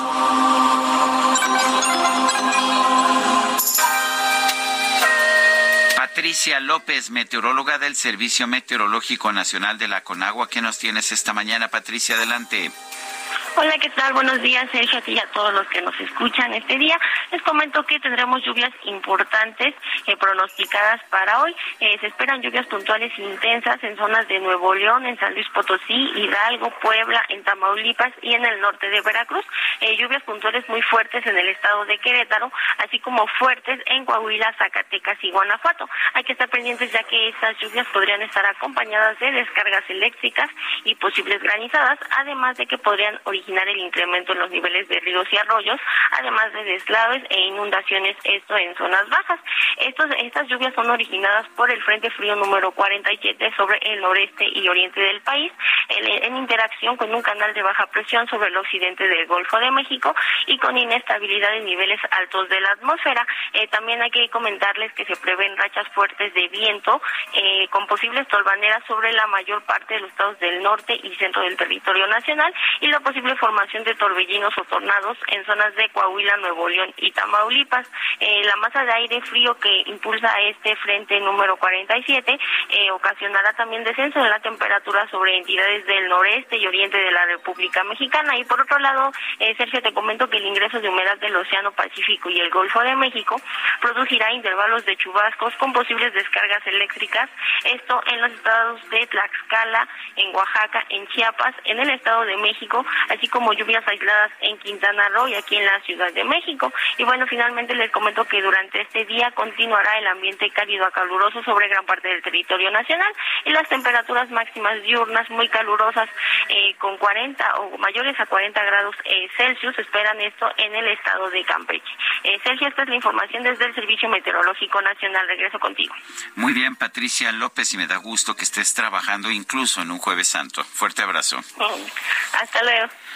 Bueno, es que quienes trabajamos eh, todos los días del año, eh, bueno, no todos los días, nosotros sábados y domingos, bueno, los domingos sí trabajamos porque estamos preparando, ¿verdad?, la información del día siguiente, pero quienes trabajamos todos los días del año tenemos una especie de fraternidad, ¿verdad? Nos gusta apoyarnos mutuamente en nuestros esfuerzos. Y bueno, pues yo también por eso quiero agradecerle a Jorge Luis Pedraza Navarrete, presidente de la Cámara Nacional de Comercio, Servicios y Turismo del Valle de Toluca el tomarnos la llamada, incluso en un jueves santo. Jorge Luis Pedraza, gracias por conversar con nosotros. Óiganos, eh, oiga, oiga, don Jorge Luis, eh, esta Cámara Nacional de Comercio, Servicios y Turismo del Valle de Toluca está pidiendo a las autoridades de los tres órdenes de gobierno que garantice la seguridad en actividades turísticas para evitar tragedias como la de Teotihuacán. Pero cuéntenos, eh, ¿por qué la preocupación y qué tan preocupados debemos estar finalmente quienes en un momento dado pues solo queremos divertirnos, eh, no sé, tomar un globo, lanzarnos de paracaídas, hacer ese tipo de actividades. Cuéntenos, eh, ¿cómo está la situación? Muy buenos días, Sergio. Muchas gracias por el espacio. Sí, mira, este, desde la Cámara Nacional de Comercio, Servicio Turístico del Valle de Toluca, te saludo. Este, la situación es la siguiente. Desgraciadamente, el fin de semana pasado se presentó un accidente terrible en la zona de la pirámides en el Estado de México que costó la vida a dos personas. Entonces, en este sentido, La Cámara Nacional de Comercio siempre ha pugnado por el tema de la formalidad. Esto es un tema que, que nosotros pensamos en informalidad y lo único que pensamos es en gente que vende o ambulantaje o cosas por el estilo. No, en la informalidad cae en muchos sentidos, ¿no? En uno de estos es esta parte donde, independientemente de una inversión tan grande que es un globo aerostático, hay acciones que no se llevan a cabo con la normatividad y con la situación que se prevé. Este, desde la Cámara de Comercio le pedimos a la autoridad, tanto federal, estatal como municipales, que tenga muchísimo cuidado en esta parte, ¿no? También esto es un tema de responsabilidad empresarial, ¿no? O sea, entender perfectamente que los empresarios también tenemos que ser un poco más, este, pues entender que estamos jugando con vidas con vidas, estamos jugando con patrimonio, estamos jugando con muchas cosas que no debemos estar haciendo, sino que debemos tomar de una forma responsable y, totalmente acorde a los tiempos que vive el país actualmente, ¿no? Y tercero, pues los consumidores, ¿no? Pues no hay nada mejor que un consumidor informado, un consumidor que sepa con quién debe de tenerlo, quién tiene los distintivos, quién está bajo la normatividad y todo este tipo de acciones. en ese sentido, pues la Cámara ha atendido esta parte y está haciendo este llamado a las autoridades no solamente para señalarlo, sino para coadyuvar en este tipo de acciones. ¿no? Prestadores de servicios reciben capacitación, reciben distintivos, continuamos con este tipo de acciones. Eh, ¿cuáles, ¿Cuáles son las lecciones entonces de este accidente de globo aerostático? Pues, pues en los tres, en las tres partes que te platico, primero que nada a la autoridad, yo creo que debe de ser una revisión exhaustiva de este tipo de permisos, y no solamente en el tema de la pirámide, sino en el tema de las ranchas en Valle de Bravo, en el tema de la espeleología en las grutas, todo este tipo de acciones que esté certificado y todo esto venga muy, muy, muy sumado a esto a la sociedad civil, pues a los, a los consumidores, que hay que entender el tema de, certificaciones, hay que preguntar, o sea, un consumidor informado es el que pregunta, el que, el que, oye, tú ya estás certificado, ¿cómo funciona esto? Todo eso. Y a los empresarios, bueno, compañeros de gremio, hay que ponernos las pilas porque en esta situación hay que, hay que ser muy, muy responsables y muy respetuosos. El, eh, fundamentalmente la responsabilidad le toca a las autoridades, ¿no? Pienso yo, por ejemplo, en, globo en los globos aerostáticos. Sí, pues, totalmente, ¿no? ¿Quién más puede saber qué tipo de requisitos se pueden exigir, no? Totalmente de acuerdo. En eso tenemos que hacerlo totalmente lógico y tenemos que hacerlo, ¿no? La autoridad es la responsable de entender y de atender esta situación, ¿no? No, no, no, no queremos eximir a nadie de responsabilidad. Una, la responsabilidad mayor de, de, la, desde la autoridad. En el orden federal, ante la Secretaría de Comunicaciones y en el orden estatal, que involucra dos, dos dependencias, la Subsecretaría de Turismo y la Secretaría de Cultura, la parte de turismo del Estado, y tercero, pues el gobierno municipal, el tema de protección civil y todo este tipo de, de personas que deben estar involucradas en esta situación. Yo creo que sí hay esfuerzos que se están haciendo muy grandes en el Estado de México para atender este tipo de acciones. Desgraciadamente, pues no está, no, no, no lo vimos y, pasó esto, ¿no? Oye, hablando de, otro tema, Jorge Luis, ¿qué tan importante es la Semana Santa para los prestadores de servicios? Grandísima, totalmente sumados a este esfuerzo. O sea, hoy son más de 6 mil millones de pesos esperados en el Estado de México. De esos 6 mil millones de pesos que presentamos en el Estado de México, aproximadamente 3 mil son este en el en el, en el 3.000 son en el Valle de Toluca y los 68 municipios que estamos de esta parte del estado. Valle de Bravo, Iztapan de la Sal, este Loro, que acaba de inaugurar su nuevo su nuevo este Museo de la Minería, Valle de Bravo con todo lo que conlleva, las, las, Malinalco, con todo el tema del turismo religioso, pues son aspectos que debemos de, valorar y, atender, ¿no? Es muy importante eh, esta situación y por eso estamos pues poniéndole hincapié a la capacitación, a la certificación de cada uno de nuestros prestadores de servicios. ¿Qué es lo más importante de entender en este caso? Pues más que nada que el, el consumidor se sienta seguro, se sienta atendido y el turista también. Y atendiendo esta parte, pues tenemos un mercado grandísimo, ¿no? que es el Valle de México, el Valle de el Valle Oriente, toda la que es la zona de los municipios que están alrededor de la Ciudad de México y la Ciudad de México que atender. Es un turismo tan cercano que debemos atender. Jorge Luis Pedraza Navarrete, presidente de la Cámara Nacional de Comercio, Servicios y Turismo del Valle de Toluca. Gracias como siempre por tomar nuestra llamada. Te agradezco mucho, Sergio, que tengas un excelente, excelente día. Gracias. Son las 8 de la mañana con 14 minutos. Vámonos con el Químico Guerra. El Químico Guerra. Con Sergio Sarmiento y Lupita Juárez. Pues también mi querido Químico Guerra siempre trabaja desde que tengo recuerdos. Estaba yo pensando el otro día, estaba platicando de mi historia y pues mi historia contigo empieza desde Pepe Gutiérrez Vivó, de José Gutiérrez Vivó y bueno, pues ahí te empecé a escuchar mi querido eh, Luis Manuel Guerra y y pues la verdad es que has continuado esta relación desde hace muchísimo tiempo y sigues teniendo una presencia tan importante en la radio que me parece crucial porque has sido eh, finalmente el ecologista de bolsillo para millones de mexicanos, quien nos ha enseñado realmente a entender la, la ecología. Pero como siempre, Luis Manuel Guerra, es un gusto platicar contigo. Ah, igualmente para mí, Sergio, sí es cierto, hace una buena cantidad de décadas que nos conocemos, ha sido, ha, sido parte de mi vida también. En estos días de reflexión, bueno, Semana Santa debería de ser eso, ¿no? Eh, te voy a hablar de algo que es interesantísimo, Sergio, que yo tampoco lo había visualizado. La arquitectura de la vida descrita por la inteligencia artificial. Esto suena, pero verdaderamente así complicado, ¿no? ¿Qué, qué es, para empezar, qué es la arquitectura de la vida, no? Investigadores del Instituto WIS de Ingeniería Genética en Harvard, y nuevamente la cuestión de la genética como evolucionando y nos da grados de libertad, esa de estar en contra de las cuestiones genéticas es una burrada, pero bueno, este, investigadores de este instituto liderados por el doctor Donald Ingber, director de este instituto, han podido determinar, Sergio, que el arreglo espacial y las fuerzas físicas de los componentes de los sistemas vivos es tan importante como los genes y las moléculas químicas que los conforman y controlan. Hasta ahorita hemos pensado, bueno, que la genética es la que determina todo el ADN, de qué color son nuestros ojos, qué altura vamos a tener, qué enfermedades vamos a estar predispuestos, etcétera, ¿no? Bueno, pues ahora resulta el arreglo espacial de los componentes de los sistemas vivos también forman una parte integral de lo que es la arquitectura de la vida. Esta investigación de la arquitectura de la vida la inició el doctor Ingber hace 35 años y descubrió que la naturaleza emplea un principio de la arquitectura conocido como tensegridad, que es la integridad tensional, para estabilizar las formas de las células vivas y para determinar cómo responden a las fuerzas fuerzas mecánicas, porque las células son casi todas redondas, eh, porque las hojas tienen cierto ¿no? Eh, tamaño, etcétera estructuras tensegridas que tienen tensegridad consisten de elementos que se encuentran ya en un estado de tensión o en un estado de compresión y el balance entre estas, la tensión y la compresión de estas dos fuerzas interactuantes les permite a esas estructuras el estabilizarse a sí mismas en un estado de tensión isométrica, o sea, que estén en equilibrio, de la misma manera que lo hacen los músculos y los huesos de nuestro cuerpo.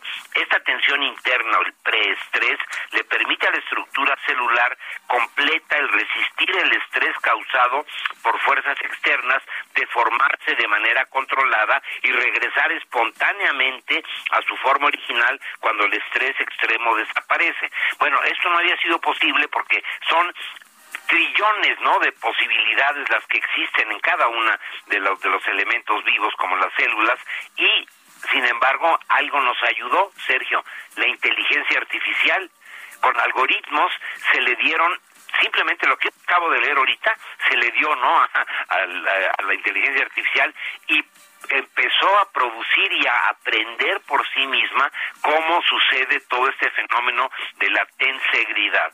Y esto nos va a permitir, desde luego, conocer mucho mejor eh, cómo se comporta la vida y cómo podemos nosotros de ahí, Sergio, construir materiales que sean muchísimo más resistentes, más flexibles, más duraderos, más ligeros, etcétera, ¿no? Así que la inteligencia artificial no solamente nos debe de aterrar, sino que nos está ayudando a entender nada más y nada menos, Sergio, que la arquitectura de la vida. Pues imagínate qué importante entender la arquitectura de la vida. Luis Manuel Guerra, como siempre, gracias por traernos estas noticias, esta información que nadie más trae. Sergio, que tengas un buen día. Son las 8 de la mañana con 18 minutos. A inicios de este año, el abogado Raúl Calderón Samaniego fue encontrado sin vida. Había sido reportado como desaparecido el 31 de diciembre en Jerez, allá en Zacatecas. Ha pasado el tiempo y a pesar de que siempre nos dicen que, pues ya saben que se, eh, que se investigará y que se llegará hasta las últimas consecuencias, pues la familia, la familia no ha tenido respuesta de las autoridades estatales encargadas de investigar este crimen. Tenemos en la línea telefónica a Armida Calderón, ella es hermana precisamente del fallecido abogado Raúl Calderón. En primer lugar, Armida, gracias por tomar nuestra llamada en, un jueves santo y cuéntenos, Armida, del caso de su hermano, no todo el mundo lo recuerda bien. Cuéntenos eh, cuál era su, pues su trabajo como abogado, cómo desaparece, cómo finalmente aparece el cuerpo y qué es lo que les están exigiendo ustedes a las autoridades de, Zacatecas. Buenos días, buenos días. Primeramente, muchas gracias por este espacio. Es una fortuna poder tener el micrófono abierto para expresar eh, mi lamento, el lamento de mi familia, el lamento de Zacatecas, porque yo sé que no soy la única. Sé que el caso de mi hermano Raúl Calderón no es el único caso que está ahorita en, en el escrutinio, en la mesa, y que al igual que yo hay muchas personas esperando justicia, no solo por Raúl, sino por otras otras víctimas. Como usted bien señala, eh, don Sergio, pues Raúl fue reportado como desaparecido, se tuvo como no localizado el 31 de diciembre de la 2022 y pues así fue la víspera de nuestro año nuevo. Iniciamos el año devastados, destrozados, encontraron su cuerpo sin vida en el departamento a balazos. Este, fueron cuatro balazos los que los que él recibió. Alrededor de esto se suscitaron muchas noticias falsas, se suscitaron una serie de calumnias en contra de su nombre, se intentó desviar la atención, se intentó y se logró este, desafortunadamente revictimizarlo a él ya, ya muerto y a nosotros, su familia, porque nosotros no dudamos de, de, mi hermano en ningún momento. Sin embargo, pues ahí empieza una serie de, de, de transitar pues lamentable por tener que estar defendiendo el buen nombre de, Raúl. Raúl era abogado de profesión, era un músico, era un virtuoso ser humano. Raúl se desempeñaba en el ámbito profesional como servidor público federal, además de que pues estaba en una etapa muy bonita de su vida, en un camino pues de ayuda a los demás. Raúl era especialista en ayudar a los demás a través de los consejos y a través de palabras que, que él daba. Este, y pues ahorita el poder estar en, en el Heraldo Radio con ustedes y poder pedir por esta vía a las autoridades que pues que hagan su trabajo. Constitucionalmente tienen el deber de investigar los delitos. ¿Qué le dicen, Armida? ¿Qué le dicen en la investigación? ¿Que le dan algún tipo de avance en la investigación? No, no hay avances. Eh, todo se está investigando. Como usted bien dijo, pues se llegará este, a las últimas consecuencias, dicen ellos siempre. Eso siempre lo declaran los políticos, ¿no? Por supuesto, y se ha quedado en un discurso, en un lamentable discurso para las personas que, que somos víctimas, que somos víctimas de pues de, de quien se atreve a quitarle la vida a alguien y también de quien lo tolera o lo solapa o también de quien está ahí atrás. Eso es este otra serie de, de, victimización de la que estamos siendo objetos. No hay nada contundente. Yo espero que no sea un asunto de la estadística. Yo espero que verdaderamente se judicialice este asunto, que verdaderamente se dé con él, la, los responsables, que sea un asunto que, que pase de ser un número, de pase de ser un papel, que como muchos han sido archivados temporalmente, no me gustaría que fuera el caso, no me gustaría que el nombre de mi hermano quede así, eh, me gustaría que, que de verdad las autoridades tengan éxito en su labor, me gustaría que actúen en consecuencia de lo que de lo que ha estado pasando. Yo creo que hay elementos, yo creo que, que en esta era en la que nos encontramos no puede ser es que no haya nada. No puede ser que se desvanezcan las pruebas. ¿Tenía Raúl enemigos o tiene usted alguna sospecha de quién pudiera haber sido responsable? No, yo creo que aquí, pues nosotros no tenemos sospechosos. Yo creo que eso lo tiene que ir determinando la fiscalía conforme a las diversas líneas de investigación que ellos aseguran tener. Espero que de ahí, de ahí surja algo. Yo lo que creo y lo que estoy segura y lo que estoy convencida es que el crimen perfecto no existe y debe de haber alguna línea de investigación que lleve a dar con el con él la los responsables no me atrevería yo a, a decir nada más que fuera una persona o algo yo lo único que sé lo que es irrefutable es que mi hermano murió producto de, heridas producidas por arma de fuego y no como se aseguró en un momento por otro tema, lo cual está descartado contundentemente con la con el resultado de los estudios que la propia fiscalía practicó en su cuerpo. Este y, y eso tiene que abrir una línea de investigación pues donde se, se vayan incorporando datos, datos sólidos, datos que permitan llegar a, a encontrar al responsable y que pues que no quede impune el homicidio de mi hermano. Armida Calderón, hermana, hermana de Raúl Calderón, en primer lugar, pues eh, le agradezco haber tomado la llamada, el persistir, el mantener esta lucha que, que ha tenido usted y estaremos al pendiente. Eh, los crímenes no deberían quedar impunes en nuestro país. Le mando un fuerte abrazo. Muchísimas gracias y gracias por este espacio. Y pues a seguir esperando que se haga justicia para Raúl. Bien, nosotros vamos a una pausa y regresamos. Fuiste de mi vida, ¿será que me dejaste sonderida? ¿Será que me dejaste sin consuelo? Sergio Sarmiento y Lupita Juárez quieren conocer tu opinión, tus comentarios o simplemente envía un saludo para ser más cálida esta mañana. Envía tus mensajes al WhatsApp 55 20 10 96 47.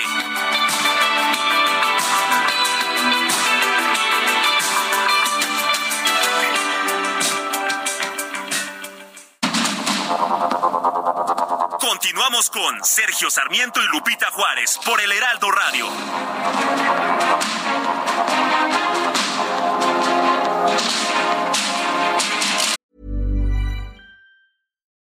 Millions of people have lost weight with personalized plans from Noom, like Evan, who can't stand salads and still lost 50 pounds. Salads, generally, for most people, are the easy button, right? For me, that wasn't an option. I never really was a salad guy. That's just not who I am. But Noom worked for me. Get your personalized plan today at Noom.com. Real Noom user compensated to provide their story. In four weeks, the typical Noom user can expect to lose one to two pounds per week. Individual results may vary.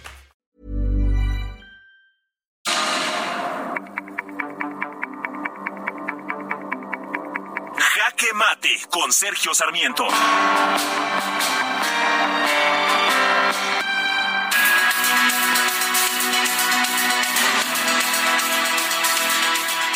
El presidente de la República anunció esta semana la compra de 13 plantas de generación de electricidad de Iberdrola y dijo pues que esto significaba una nueva nacionalización de la industria eléctrica eh, por una parte. Dijo que esto se estaba haciendo sin contratar nueva deuda pública y dijo también que esto va a ayudar a mantener bajos los precios de electricidad. Yo tengo otros datos. Para empezar ni siquiera la cifra es correcta. Iberdrola ha reportado que ha vendido 16 plantas y no las 13 que dice que ha comprado el presidente Andrés Manuel López Obrador. Pero eso me parece que es un simple detalle.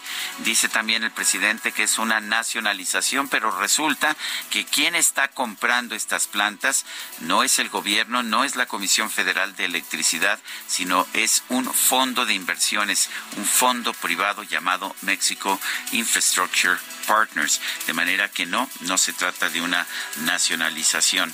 Eh, por otra parte, nos dice el presidente que esto se está adquiriendo sin deuda pero pues tampoco esto es verdad. La verdad es que se está haciendo un pago por 6 mil millones de dólares, sí, por 6 mil millones de dólares. Esto se está colocando fuera del balance público, pero a través de, pues de una serie de transacciones que lo único que están haciendo es ocultar estos 6 mil millones de dólares de nueva deuda. Y cuando nos dicen que esto ayudará a mantener bajas las tarifas de electricidad, ¿sabía usted que el megavatio megavatio hora de generación de electricidad de la Comisión Federal de Electricidad cuesta 1.349 pesos, pero el de los productores independientes, el de las empresas privadas, es de solo 961 pesos, pues esto habría que tomarlo en cuenta. No podemos decir que una empresa que tiene costos de producción superiores en 40% a las generadoras privadas, pues va a ayudar a mantener bajos los precios de la electricidad. Si se mantienen bajos será por subsidios, pero pues siempre los mexicanos terminaremos pagando ahora a través de los impuestos estos estas bajas tarifas de electricidad. La verdad es que no se vale, no se vale presentar información falsa. Yo soy Sergio Sarmiento y lo invito a reflexionar.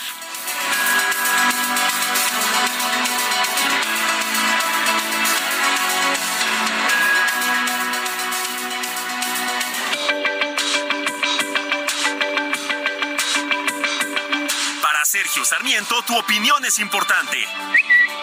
Escríbele a Twitter en arroba Sergio Sarmiento.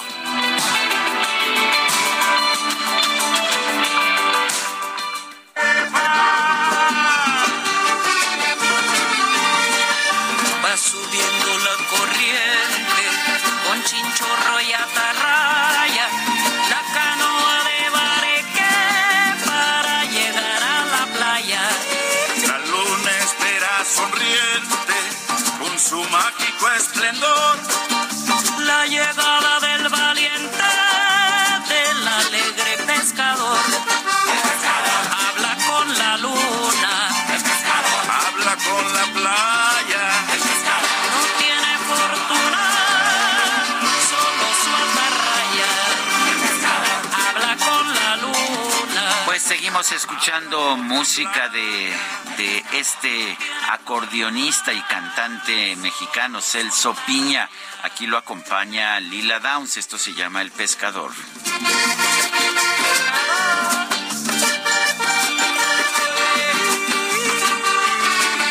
Las ocho con treinta y cinco. Ya sabe usted que dije, si nos está escuchando, manifiéstese. Queremos saber si es cierto que la gente escucha radio en un jueves santo. Y bueno, pues fíjense lo que me dice la familia López. Naucalpan presente, Sergio y equipo, desde nuestra cómoda y relajante camita. Desde las 7 de la mañana los estamos escuchando como todos los días. Saluditos, familia López. Me parece muy bien, me parece muy bien dedicar estas horas de la mañana a escucharnos desde la camita. Bueno, dice otra Requete persona. bien. Eh, pues muy requete bien, claro que sí. Finalmente se manifestó el DJ Kike, yo creo que estaba dormido, ¿no? Bueno, eh, ha tenido reemplazos en su consola, debo reconocer, pero ha estado muy apagado el DJ Kike esta mañana. Dice otra persona del público, está largo el mensaje, vamos a ver, se llama Agustín. En relación al maíz transgénico, oímos frecuentemente que somos los hombres del maíz, válido desde el punto de vista histórico-cultural, pero en la actualidad, desde el punto de vista biológico-científico, los hombres del maíz son los norteamericanos. El maíz toma CO2, dióxido de carbono, como otras plantas, para sintetizar proteínas, carbohidratos y grasas. El carbono tiene isótopos, uno de ellos es el C4, que no toman otras plantas como el trigo. Luego entonces se puede seguir la proporción de las porciones del cuerpo que originalmente eh, provienen del maíz. Los norteamericanos les dan maíz de alimentación a los animales de granja. Luego entonces todos los productos lo tienen y nosotros que nos alimentamos de ellos también. Las investigaciones, por ejemplo, de la Universidad de Berkeley concluyen que el norteamericano es un es, es, un corn chip con pies, o sea, es una, es una, este, de estas, uh, ¿cómo se, se, llaman? Este, es un chip de maíz, pero con pies, eso es lo que nos está diciendo. Nosotros tenemos en las dietas fuentes más variadas de carbono. Interesante las reflexiones que nos da Agustín, dice Miguel Ortega, Sergio Sin Lupita, saludos desde Monterrey. Yo sabía que los regios se iban a manifestar tarde o temprano. Mi gusto culposo, entre otros, es la canción Popocatépetl de Fey. Aquí estamos escuchando todos los días. Todos tenemos gustos culposos. A ver, Itzel González, el gusto culposo de Itzel González es, está, bueno, ya se sonrojó y ya nos dijo Gloria Trevi. A propósito, Regia, ella. Son las ocho con treinta y siete minutos. El Partido de la Revolución Democrática denunció que en Sinaloa Segalmex está pagando tarifas injustas. No descartan que lo mismo comience a replicarse a lo largo del territorio nacional. Adriana Díaz Contreras es secretaria general del PRD, está en la línea telefónica. Adriana, gracias por tomar nuestra llamada. Cuéntenos de estas, pues de estos precios injustos que está pagando Segalmex a los productores. Pues muy buenos días, eh, Sergio, un gusto saludarte y saludar a todo tu auditorio del Heraldo Radio. De verdad que me complace que me hayas hecho esta invitación. Y bueno, pues decirte que desde el PRD hemos estado pues manifestándonos porque hemos estado en territorio en Sinaloa y teniendo algunas reuniones con los productores eh, campesinos de producción de, de maíz. Y bueno creemos que Segalmex nuevamente pues no se pone del lado de quien produce el maíz, de quienes dan la garantía para poder eh, tener autosuficiencia en maíz y en, trigo. Y hoy, desafortunadamente, eh, una vez de que ha concluido el ciclo productivo de, maíz, pues resulta que eh, están teniendo un precio por abajo de los siete mil pesos de tonelada de maíz y de ocho mil pesos por tonelada de trigo, cuando el año pasado, pues eh, eso fue lo que se pagó y lo que se está, exigiendo y esta causa que los productores están llevando es eh, a que se les pague un precio justo y que se tome en cuenta precisamente el pago del año pasado. Nosotros decimos que el presidente de la República pues tiene que implementar políticas públicas para garantizar sobre todo eh, esta, eh, eh, esta respuesta que ya hubo por parte de los productores. Ellos ya cumplieron y ahora lo quien tiene que cumplir es el presidente de la República. Ahora, ¿cuáles son los precios de mercado, Adriana? ¿Y qué tanto más o menos se paga sobre precios de mercado?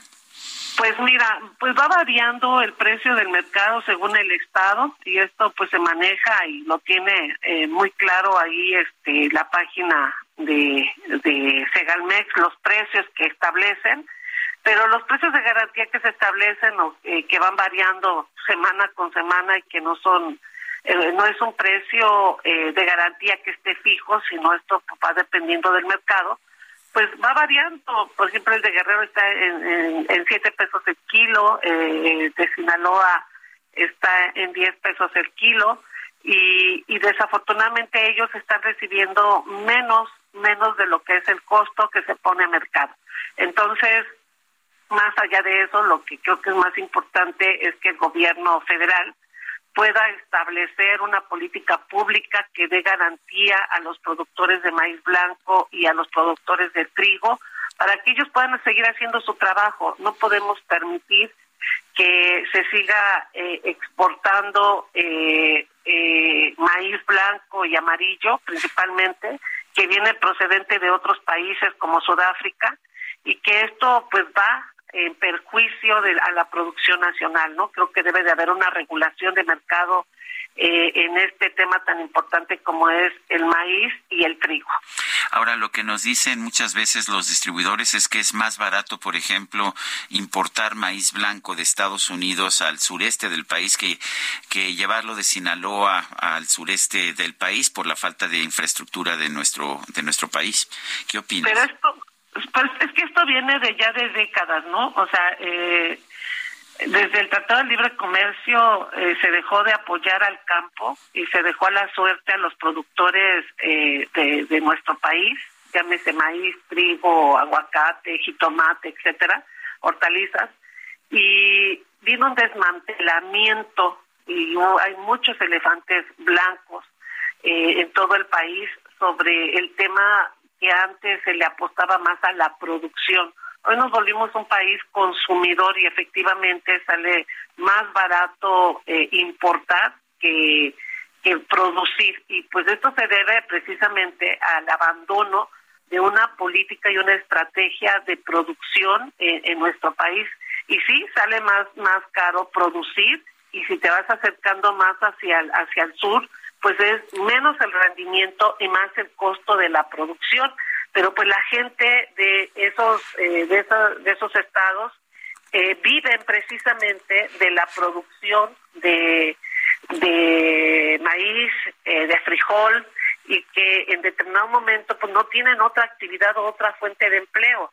Por eso es necesario que desde, desde el gobierno federal pues establezca esta política pública y se regule la importación eh, de, eh, de maíz blanco eh, y que esto permita sobre todo darle garantía a los productores pues para que sigan teniendo eh, una una producción y puedan vender principalmente su eh, su producción al mercado. En el sur principalmente pues como se ha mencionado pues son es para autoconsumo regularmente pero hay estados como Guerrero que sí tienen una producción importante en Chiapas Puebla etcétera pero que sí se requiere de esta eh, sensible visión para poder realmente dar los apoyos necesarios. Y Sinaloa, que tiene, por decirlo, una, un, re, un rendimiento por tonelada, por hectárea mayor, digamos que aproximadamente 6 toneladas por hectárea de maíz, pues imagínate para los del sur sureste, pues que apenas se alcanzan una, una y media toneladas, en Guerrero anda entre 8 o 4 toneladas por hectárea, y esto pues preocupa porque es, es, la única ocupación de empleo que tienen los productores, entonces debería de establecerse una política regionalizada para eh, garantizar que los productores tanto de maíz como de trigo puedan eh, eh, tener un precio digno por su por su producto.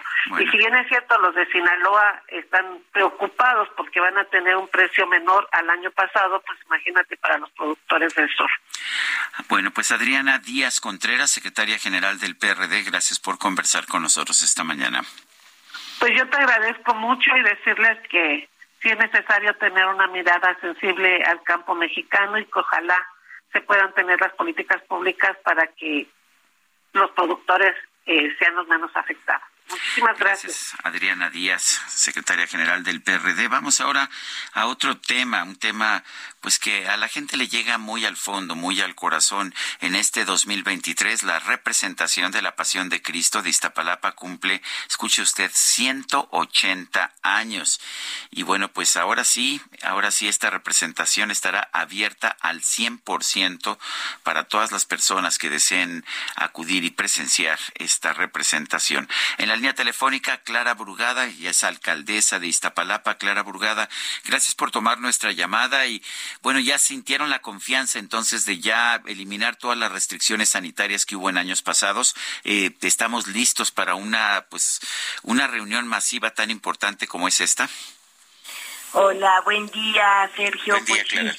Aquí estamos en Iztapalapa, listos y preparados para recibir a cientos de miles de personas cada día eh, estamos en la, como bien dices, en la representación número 180. Eso significa que durante casi dos siglos, de manera ininterrumpida, el pueblo de los ocho barrios de Iztapalapa, que son es un pueblo originario, se ha organizado año con año para llevar a cabo esta representación en el que no solo es la tradición occidental eh, de la representación, sino también elementos prehispánicos como llevarlo a cabo eh, una parte de la representación en el Cerro de la Estrella, que es un cerro con una cultura y cosmogonía milenaria. Si recuerdas, ahí está lo del encendido del fuego nuevo, en fin. Entonces atrae muchísimo a miles y miles de, población, no solo de Iztapalapa, porque esperan año con año que había estado muy restringido estos tres años por la pandemia pasados y hoy la gente está feliz porque se abre con todo eh, así que estamos con todo un operativo tanto de seguridad como de protección civil, como de organización para que todo esto salga bien, bien organizado. Y además también hay otro factor que hace que estemos contentos, muy contentos en Iztapalapa, se acaba de acaban de declarar el gobierno de México, la Secretaría de Cultura Federal acaba de declarar esta representación como patrimonio cultural intangible de la nación. Eso pues es muy importante porque eh, cumple con todos los requisitos que, marca este tipo de, de definiciones y enfila a que esta gran representación, como decía Carlos Monsiváis, el teatro de masas más grande del mundo, eh, pueda perfilarse también como patrimonio cultural intangible de la humanidad para el próximo año. Mientras tanto, pues eh, se juntan muchos temas, muchas eh, conmemoraciones y alegrías en esta gran representación. Yo hago una convocatoria que puedan venir sin ningún problema. Vamos a tener más de 3.500 elementos de seguridad, tanto de la Secretaría de Seguridad de la ciudad, la Policía Auxiliar de la Alcaldía, como también la Guardia Nacional. Ahora, Clara, siempre ha sido, de hecho, una, una fiesta bastante pacífica, y sobre todo considerando la cantidad de gente que hay, ¿no es así? La gente se porta bien en, en estas celebraciones de la pasión. Y además, recordar que además de la representación, paralelamente eh, también están los nazarenos. Los nazarenos son miles de, personas que se visten efectivamente como nazarenos y que van cargando su cruz de madera eh, rumbo al cerro, subiendo eh, este, el cerro de la estrella y cargando su cruz con una manda, con una decisión que ellos han tomado. Entonces, eh, son muchas, eh, muchos elementos a la vez que se dan en esta gran representación. Y sí, siempre hemos tenido saldo blanco, eh, ningún problema, pero pues de todas maneras, como hay una multitud enorme que, que acude, pues siempre tenemos elementos de seguridad solo para garantizar no que haya alguna situación de, de violencia, sino que eh, más bien para ir regulando las cantidades de gente que, que van pasando. Clara, el, uh, no, ¿no le costó trabajo tomar la decisión de ahora sí lo vamos a hacer abierto, a pesar de que pues todavía hace un par de años estábamos en una situación complicada por la pandemia de COVID?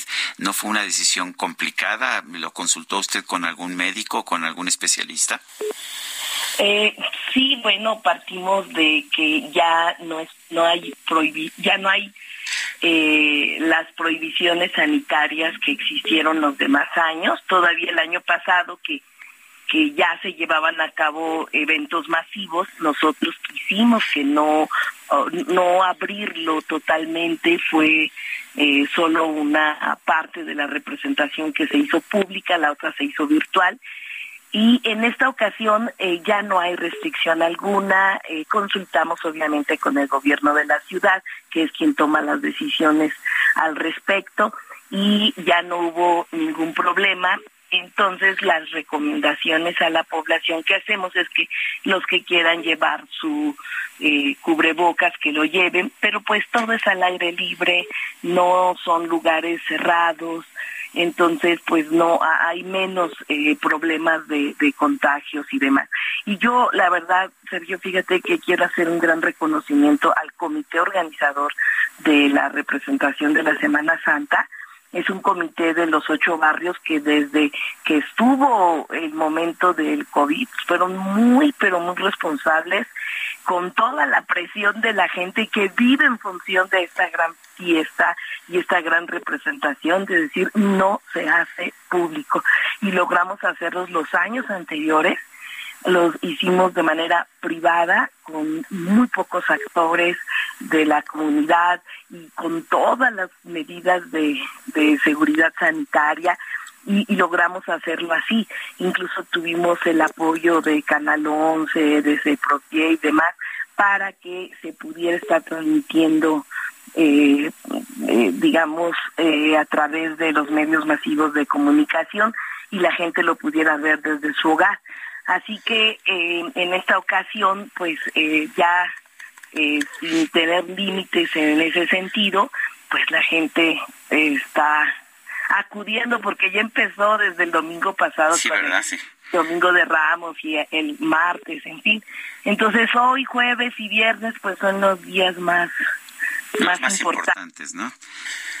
Bueno, pues Clara Brugada, alcaldesa de Iztapalapa, gracias por conversar con nosotros y la mejor de las suertes en esta, pues en este evento que es tan característico de Iztapalapa, tan característico de la fe de los mexicanos, tan característico de nuestro país. Un fuerte abrazo, Clara. Muchísimas gracias, Sergio, y pues los invitamos a que vengan a vivir la pasión de Cristo en Iztapalapa en estos días. Muchas gracias. Gracias, gracias a Clara Brugada, eh, alcaldesa de Iztapalapa. Y desde hoy jueves va a haber ley seca en cinco alcaldías de la Ciudad de México. Cintia Stettin, adelante. Muy buenos días, Sergio, a ti al auditorio. Pues a partir de hoy, en cinco de las 16 alcaldías de la Ciudad de México, se aplicará la denominada ley seca, lo que significa que se prohíbe la venta de alcohol con motivo de las festividades religiosas. Las demarcaciones que operarán bajo esta medida son Iztapalapa, Coajimalpa, Venustiano Carranza, Magdalena Contreras y Tláhuac. Las personas que infrinjan esta normatividad serán remitidas al juzgado cívico para que se les dé la sanción correspondiente de conformidad con las disposiciones de la ley de establecimientos mercantiles, la de cultura cívica y la del Instituto de Verificación Administrativa. Comentarte que en Iztapalapa, donde se realiza la representación de, la Pasión de Cristo, la prohibición inicia a partir de hoy, 6 de abril, y hasta el próximo 8 de abril, eh, principalmente en el periodo de la sede, más bien en el perímetro de la sede delegacional. También se eximen de estas aplicación de estos eh, de esta medida, pues los establecimientos mercantiles que expendan alimentos preparados autorizados para la venta de bebidas alcohólicas al copeo solo en el horario que autoriza su permiso. Mientras que en Coajimalpa, donde también se lleva a cabo una representación similar a la de a la Iztapalapense, pues es del 6 al 9 de abril y aplica para todos los negocios ubicados en las colonias de la venta y dentro del primer cuadro de la alcaldía. Comentarte que en Venustiano Carranza serán los días 6, 7 y 8, en Tláhuac serán eh, igualmente del 6 al 9 de abril y finalmente Magdalena Contreras será del 6 de abril hasta el 9 de abril. Es la información que tenemos hasta el momento. Muy buenos días, seguimos pendientes. Gracias, Cintia Stettin. Nosotros vamos a una pausa y regresamos. con su mágico esplendor,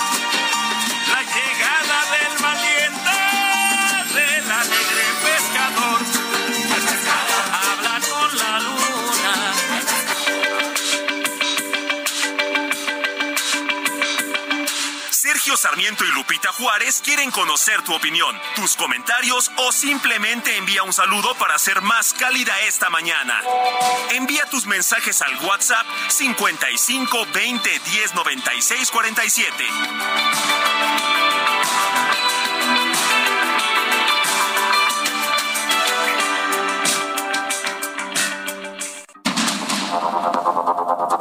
Continuamos con Sergio Sarmiento y Lupita Juárez por el Heraldo Radio.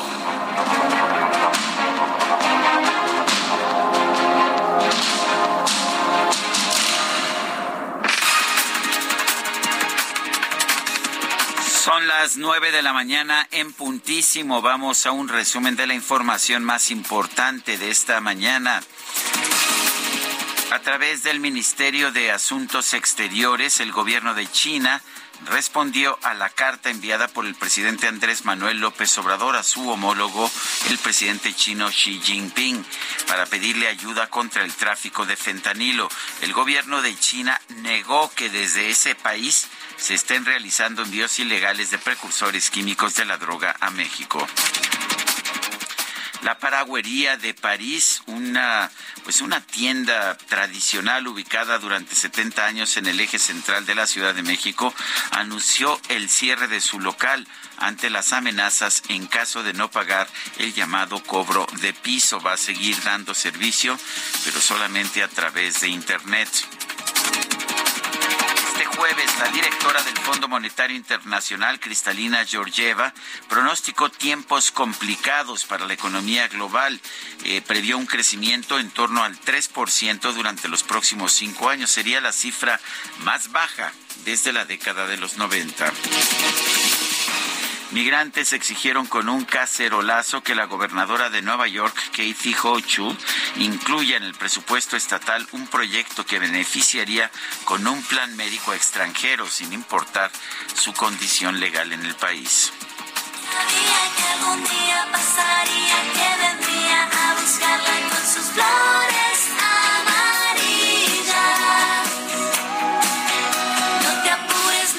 los amantes de los tulipanes tienen una nueva variedad de la que escoger una variedad que ha sido nombrada en honor a Jill Biden, la primera dama de los Estados Unidos. Esta aceptó su tulipán Jill Biden de Andre Haspels, embajador del Reino de los Países Bajos en los Estados Unidos, durante una ceremonia en la residencia oficial en la Casa Blanca. La flor es de un color naranja rojizo con pétalos con flecos. Biden dio un brindis y dijo que se sentía honrada de participar en la tradición.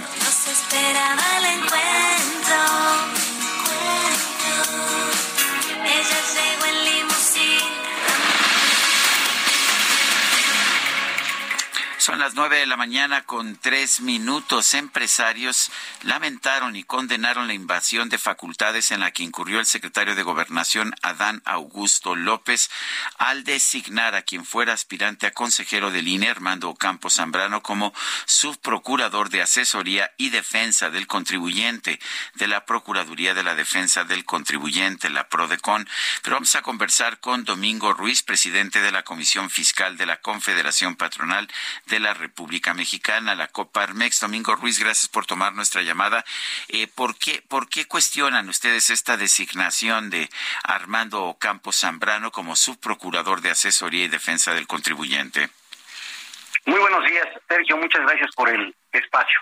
A ver, la PRODECON, la Procuradora de del Contribuyente, es un órgano del Estado mexicano muy importante. Desde su nacimiento se ha diseñado como un órgano autónomo y ayuda al equilibrio de la relación de los pagadores de impuestos con las autoridades fiscales. Cada vez que un contribuyente quiere pagar sus impuestos y no puede por complicaciones que hemos visto últimos meses, las plataformas no funcionan bien, se piden requisitos excesivos, etcétera. Prodecon interviene para equilibrar esta relación para facilitar el cumplimiento fiscal, también ha ayudado a la recaudación, en fin, como órgano autónomo es un órgano de equilibrio y contrapeso frente a actos de las autoridades fiscales. Ha funcionado de manera extraordinaria a pesar de que lleva más de cuatro años sin un titular debidamente designado. La persona titular de Prodecon la debe designar el Senado de la República. Hubo un intento de designar a su titular, pero fue a través de una terna que no reunía el perfil, esto es, las personas que fueron propuestas para en su momento encargarse de Prodecon, no reunían el perfil y por eso esa terna fue rechazada por el Senado de la República. ¿Qué hizo eh, el Ejecutivo a través del secretario de Gobernación? Sin facultades para ello, me voy a explicar más. El Senado designa al titular de Prodecon y es el titular de Prodecon quien designa a los distintos subprocuradores y a las distintas personas que se encargan de las delegaciones. Sin facultades para ello, el secretario de Gobernación ha designado a un subprocurador y el acto siguiente fue solicitar su renuncia a quien era subprocurador y encargado del despacho, renuncia y automáticamente este nuevo subprocurador designado el lunes pasado asume la titularidad de la PRODECON. Fue una manera indirecta de designar al titular, una manera irregular, una manera ilegal de designar al titular. Que lo que nos preocupa, más allá de si el titular tiene las facultades o no, perdón, las competencias profesionales o no, eso no es lo que nos preocupa. Lo que nos preocupa es la invasión de facultades y el debilitamiento de una institución del Estado mexicano en donde están pidiendo las renuncias a todos los funcionarios de primer nivel en Prodecon, lo cual eh, pues inquieta porque puede eh, significar un debilitamiento, un desmantelamiento de uno de los órganos autónomos del Estado mexicano que hoy más que nunca estamos todas y todos llamados a defender, así como defendemos al INE, así como defendemos al INAI, también es un autónomo que asegura construir un Estado de Derecho y asegura construir justicia entre los contribuyentes y las autoridades fiscales. Pero estamos viendo eso en muchas cosas, ¿no? El Ejecutivo quiere tomar control de, pues, de, todos los organismos autónomos o de los organismos, pues, que han funcionado de otra manera. Ellos consideran que, pues, debe ser el presidente y sus secretarios los que decidan todo. ¿Es correcto eso? ¿Es la forma de actuar en un régimen democrático? No es la forma correcta de estar en un, un régimen democrático. Precisamente quienes hoy son actores políticos y están tomando decisiones desde el gobierno federal son quienes fueron aportando a la construcción de un modelo de democracia constitucional como la que tenemos en México. Aportaron a la construcción de órganos autónomos precisamente porque el Ejecutivo, porque el poder concentrado en una sola persona o en un solo grupo puede tener excesos. Y estos excesos se van a atemperar a partir de tener órganos autónomos que sean contrapesos. Y estos contrapesos, pues lo que quieren es irlos desarticulando y desmantelando, lo cual es absolutamente incorrecto en una sociedad que aspira a avanzar democráticamente y que aspira a tener las bases jurídicas, el Estado de Derecho necesario para que todas y todos ejerzamos nuestro derecho a la búsqueda de nuestra felicidad y nuestro desarrollo personal. Eh, ¿Se puede hacer algo ya después de que se hizo esta designación? Eh, ¿Se puede cuestionar legalmente de alguna forma? Naturalmente sí, naturalmente sí. Es una invasión de, de competencias, así como ha habido algunos mecanismos. Pongo como ejemplo el INE porque está muy reciente el tema del INE. Ha habido unos mecanismos de control constitucional. Aquí puede haber mecanismos de control constitucional. El, el Poder Judicial va a jugar un papel muy importante. Pero también el Poder Legislativo debe hacer su función. Básicamente están invadiendo la esfera de competencias, o para decirlo coloquialmente, la cancha del Senado de la República.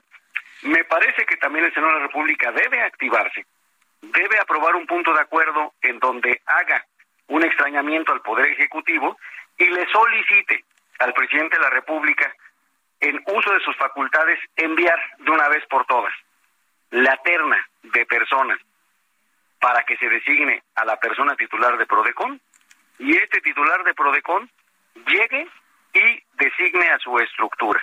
Me parece que este camino que es más equilibrado y más institucional es el que debemos seguir y si no se sigue este camino, pues se tendrá que una vez más activar al Poder Judicial para que esté una vez más emitiendo acciones de defensa de la Constitución y de la legal- la legalidad en este país, lo cual es absolutamente lamentable. Ojalá haya cordura y ojalá el Senado de la República se active y el presidente de la República envíe la terna para ahora sí designar bien a un titular que fortalezca a una institución tan importante del Estado mexicano. Yo quiero agradecerte, Domingo Ruiz, presidente de la Comisión Fiscal de la Coparmex, el haber conversado con nosotros.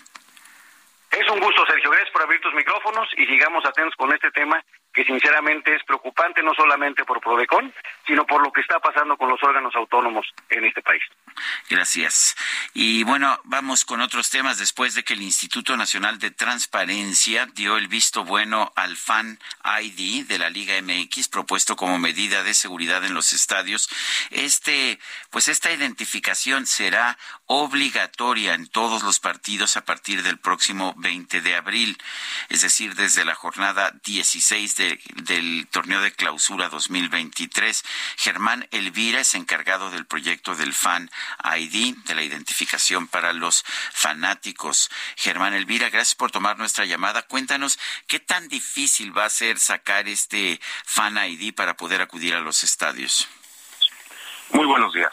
Eh, a ver, el Fan ID es, es un proyecto que, que arranca desde el 17 de noviembre y este registro, este Fan ID, eh, es, es algo que ya se pudo, ya se sacó desde, desde hace meses. El proceso es muy sencillo, o sea, el proceso para sacar el Fan ID es básicamente el ingresar a una página eh, que es fanliga.mx y ahí el usuario debe de primero meter su número celular, le va a llegar una validación de este número tiene que tener a la mano una identificación oficial, la cual se va a escanear por frente y vuelta, y el proceso básicamente concluye con una selfie. Lo que hace el sistema es validar tanto la identificación como a la persona eh, valida o revisa que sea la misma persona que hace el registro contra la que se toma la selfie y el proceso concluye con eh, un QR y este es el QR que el aficionado deberá de presentar todas las veces que vaya al estadio. Es decir, es un proceso único de una sola vez con el cual ya el aficionado podrá llegar al Estadio Azteca, a la Corregidora, a cualquiera de los estadios las veces que desee y podrá validarse al acceso eh, su identificación o su fan ID. El, eh, parece relativamente sencillo, pero luego la gente es muy reticente a hacer todos estos trámites. ¿Qué tipo de, eh, qué tipo de respuesta están teniendo de los fanáticos? Mira, creo que lo, lo comentas bien. Creo que más que, que el, el ver una, una resistencia al realizarlo, creo que el gran reto al que nos hemos enfrentado es que el aficionado llega al estadio y antes de hacer el acceso, ahí es donde quiere realizar el registro. Si bien esto es posible, tú puedes realizar un registro en el momento y entrar dos segundos después, es posible, pero el problema al que nos enfrentamos es que cuando se acumula toda la gente en los estadios en un mismo punto, evidentemente la telefonía celular, los datos, eh, ya no son los buenos, ya, ya, ya, no hay ese nivel de datos que requerimos. Entonces lo que sucede es que el aficionado no puede realizarlo, no porque no funcione el sistema, sino porque ya no tenemos una conexión a Internet. Entonces aquí básicamente, más que una resistencia, es una recomendación de no nos esperemos a llegar al estadio, hagámoslo desde casa, hagámoslo en cualquier lugar, se puede realizar, pero no nos esperemos a ese último momento para poderlo realizar. Germán, ¿como, cuántos, uh, como cuántas personas se han registrado ya con su Fan ID? Al, al momento está, ya pasamos eh, los 760 mil registros. Tenemos 760 mil personas ya registradas. Bueno, entonces tampoco tampoco está tan mal, ¿no? Y, y el, entonces la fecha la fecha límite sería el próximo 20 de abril. Es correcto. Bueno, a ver, no es una fecha límite, más bien es la fecha del inicio en donde ya es obligatorio presentarlo en el estadio. O sea, si, si yo quiero ir a un juego a partir de ese momento ya no me dejan entrar al estadio, ¿no?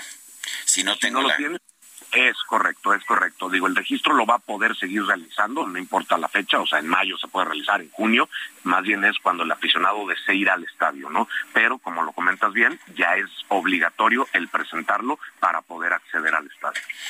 Pues Germán Elvira, encargado del proyecto del Fan ID, gracias por tomar nuestra llamada.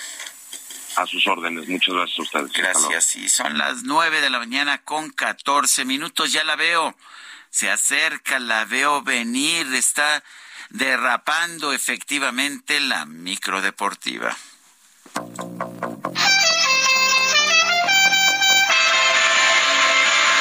La microdeportiva.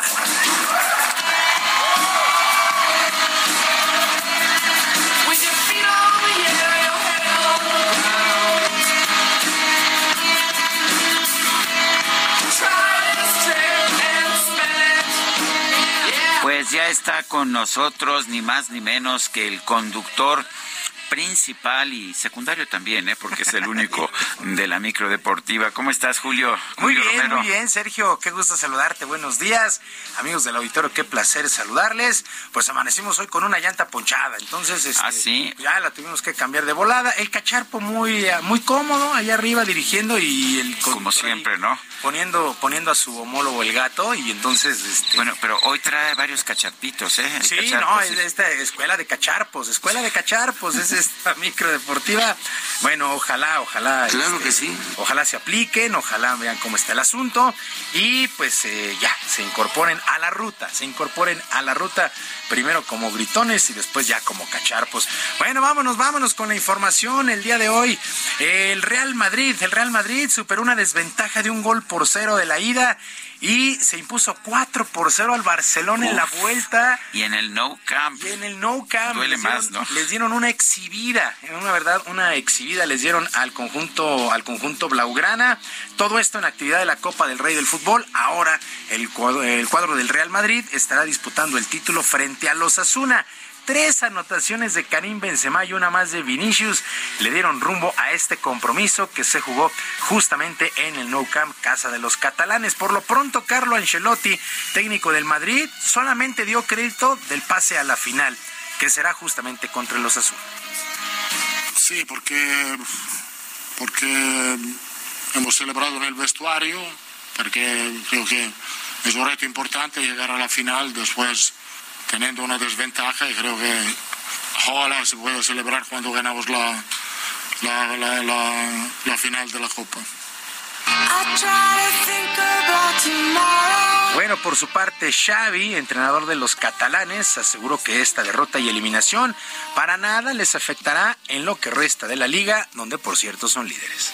No, porque va a marcar, eh, si ganamos la liga, ganamos la Supercopa, eh, a mi modo de ver es una muy buena temporada. Entonces, nos queda la liga, nos quedan 11 finales para nosotros y, y hay que seguir compitiendo. Eh, si ganamos la liga, ganamos la Supercopa, no va a empañar nada, nada la muy buena temporada que podemos hacer.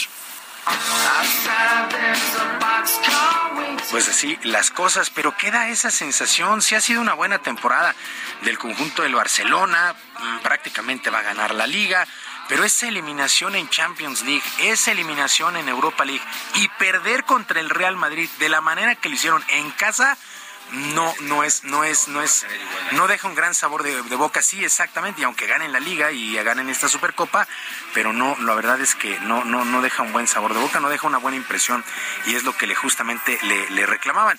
Por cierto, ayer eh, la tribuna empezó a corear el apellido Messi, Messi, Messi, lo quieren de vuelta.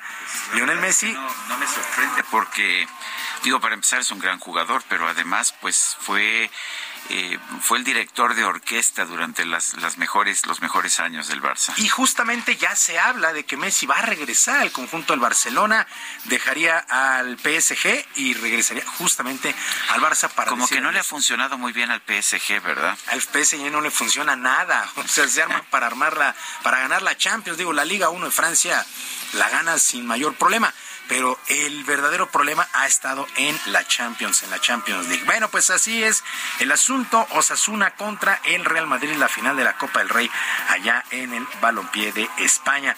Mientras que en la CONCACAF, partidos de ida de los cuartos de final de la Liga de Campeones, el día de ayer con anotación de Luis Quiñones al minuto 44, los Tigres de la U de Nuevo León vencieron 1 por 0 de visita al Motagua allá en Honduras. Tienen una muy buena oportunidad el equipo de los Tigres de avanzar a la siguiente ronda.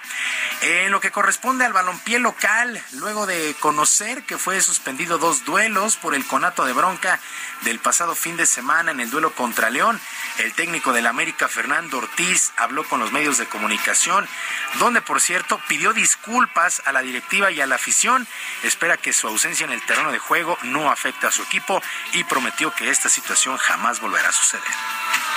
Sí, doler duele. Cuando un entrenador está fuera por expulsión, cualquier equipo duele. Eh, estoy sumamente tranquilo con el cuerpo técnico que tengo y lo van a hacer de la misma manera como si yo estuviera dentro del campo de juego. Aprender de lo que me sucedió, no vuelva a suceder y nada, continuar, sabiendo que vienen dos, dos o tres partidos importantes como para poder cerrar de la mejor manera. Las palabras de Fernando Ortiz, director técnico del conjunto de las Águilas del América. Y a la edad de 80 años falleció el árbitro Joaquín Urrea, uno de los más destacados en las décadas de los 70 y 80 en el fútbol mexicano. Se le recuerda por la polémica final de la temporada 84-85 entre Pumas y América, con un tercer duelo allá en el Estadio de la Corregidora en Querétaro, pero también por su buena participación en la Copa del Mundo de México 86. Falleció por problemas cardíacos después de estar varios días internados. Descanse en paz Joaquín Urrea, árbitro, árbitro durante muchos años en el balompié nacional. Y los Clippers, los Clippers de Los Ángeles vencieron 128 a 118 a los Lakers de la misma ciudad y dieron un paso más que importante para lograr su boleto directo a la postemporada en el básquetbol de la NBA. Kawhi Leonard destacó con 25 puntos y 7 rebotes y de paso complicó la calificación de los Lakers que tendrían que ir al llamado play-in.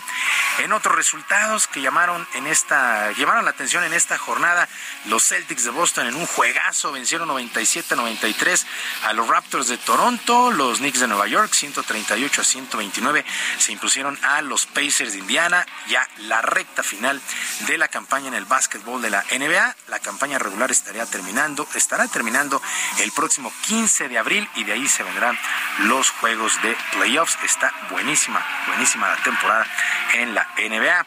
Y en el béisbol, en el béisbol de nuestro país, continúa la serie Interliga que sirve de pretemporada en la Liga Mexicana de Béisbol. Por lo pronto, el día de ayer en el estadio Alfredo Harp, los Diablos Rojos blanquearon cinco carreras por cero a los Pericos del Puebla. El manager de los Escarlatas, Juan Gabriel Castro, salió contento con la actuación de sus peloteros en este duelo y en breve espera tener el roster completo tras varias lesiones al interior. Gracias a Dios, todo, todo el mundo está bien. Eh, eh, Ronnie Williams el día de hoy salió con una lesión mínima, parece ser que no es nada serio, entonces ah, va a ser unos días, esperemos que reaccione, reaccione bastante bien. Ah, Favela ya está casi listo por regresar. Eh, Ramos el día de hoy ya batió bastante, se sintió muy bien también, entonces ya creo que lo vamos a tener pronto jugando aquí en, en- con Diablo. ¿no? Bueno, pues todo se alista para el inicio de la campaña. Los Diablos, los Diablos estarán arrancando eh, temporada el 21 de abril, recibiendo a los Tigres de Quintana Roo. Platicamos ahorita, Sergio, y es muy bueno el comentario de por qué la Liga Mexicana se espera tanto y le, pues, empieza cuando hay lluvia. Hace mucho, bueno, antes de la pandemia empezaban en marzo, por ahí del 20, veintitantos de marzo, pero por el tema de pandemia se tuvo que reducir el número de juegos, eran 132, se redujo a 90 y ahorita a 100, entonces por eso ah, empieza un poquito más tarde la temporada, pero ojalá que los equipos tengan los recursos para empezar como tradicionalmente arrancaba la Liga Mexicana, que era entre el 20 y el 30 de marzo, por lo regular ya en Semana Santa ya había actividad de, de temporada regular, ahora está la Interliga que es pretemporada y hasta el 20 de abril arranca todo. Pues sí, el problema es que después en mayo empieza a llover o en junio y ya después todos los juegos se, se cancelan por lluvia. ¿no? Hay, hay un dicho, hay un dicho en la, en la, entre los seguidores aquí en la capital de la Liga Mexicana. Dice, oye, ¿cuándo empieza la temporada de lluvias? Cuando arranca el béisbol. Entonces, exactamente, cuando arranca el béisbol es cuando se viene la temporada de lluvias. Pero ya, ya prácticamente a la vuelta de la esquina, 20 de abril, esta serie Interliga estará terminando el día 17 y el 20 ya toda la actividad. Y aquí en la capital, los Diablos el 21. Por cierto, si usted quiere ir a este juego inaugural o a esta serie inaugural contra Tigres, en los días 14 y 15 de abril se ponen a la venta los boletos, 14 para abonados y el día 15 la venta general. Muy bien. Sergio, Pues gracias, Julio. Que tengas un extraordinario día y nos escuchamos el día de mañana. Muy bien, hasta mañana. Entonces, eh, el Heraldo, bueno, vamos con más información.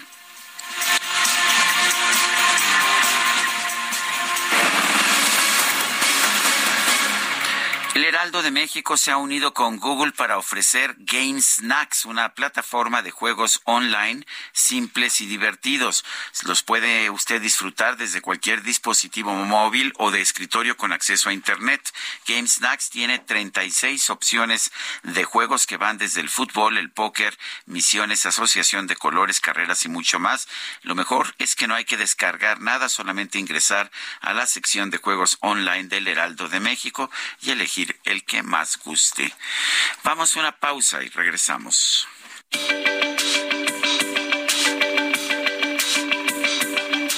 Sergio Sarmiento y Lupita Juárez quieren conocer tu opinión, tus comentarios o simplemente envía un saludo para ser más cálida esta mañana.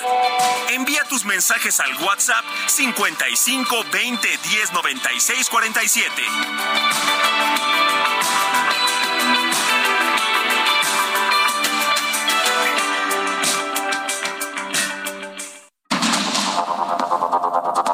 Continuamos con Sergio Sarmiento y Lupita Juárez por el Heraldo Radio.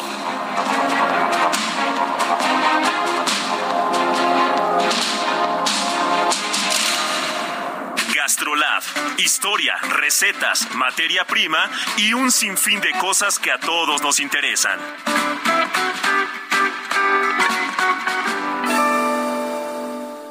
Amigos del Heraldo Radio, soy el Chef Israel Arechiga de Gastrolab y hoy tengo una receta que estoy seguro que van a disfrutar mucho, ya que es 100% vegetal para estas fechas nos viene muy bien, tiene mucho sabor, no es nada complicada porque tiene pocos ingredientes y la van a poder disfrutar muy bien.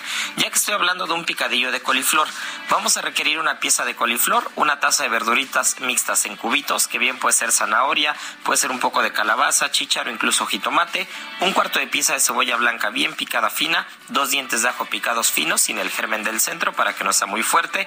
Una cucharada de aceite de oliva, sal y pimienta al gusto. Vamos a lavar y desinfectar la coliflor, por supuesto, y una vez que la tenemos en ramilletes pequeños, la vamos a cortar para que se pueda sofreír muy bien. Junto a esto vamos a poner la cebolla y el ajo y posteriormente las verduritas en cubos. Finalmente vamos a agregar sal, pimienta e incluso si tenemos un poquito de picante se lo podemos agregar. Chile chipotle puede ir muy bien o alguna salsa macha. Y ahora sí, vamos a tener un picadillo de coliflor espectacular. Bueno,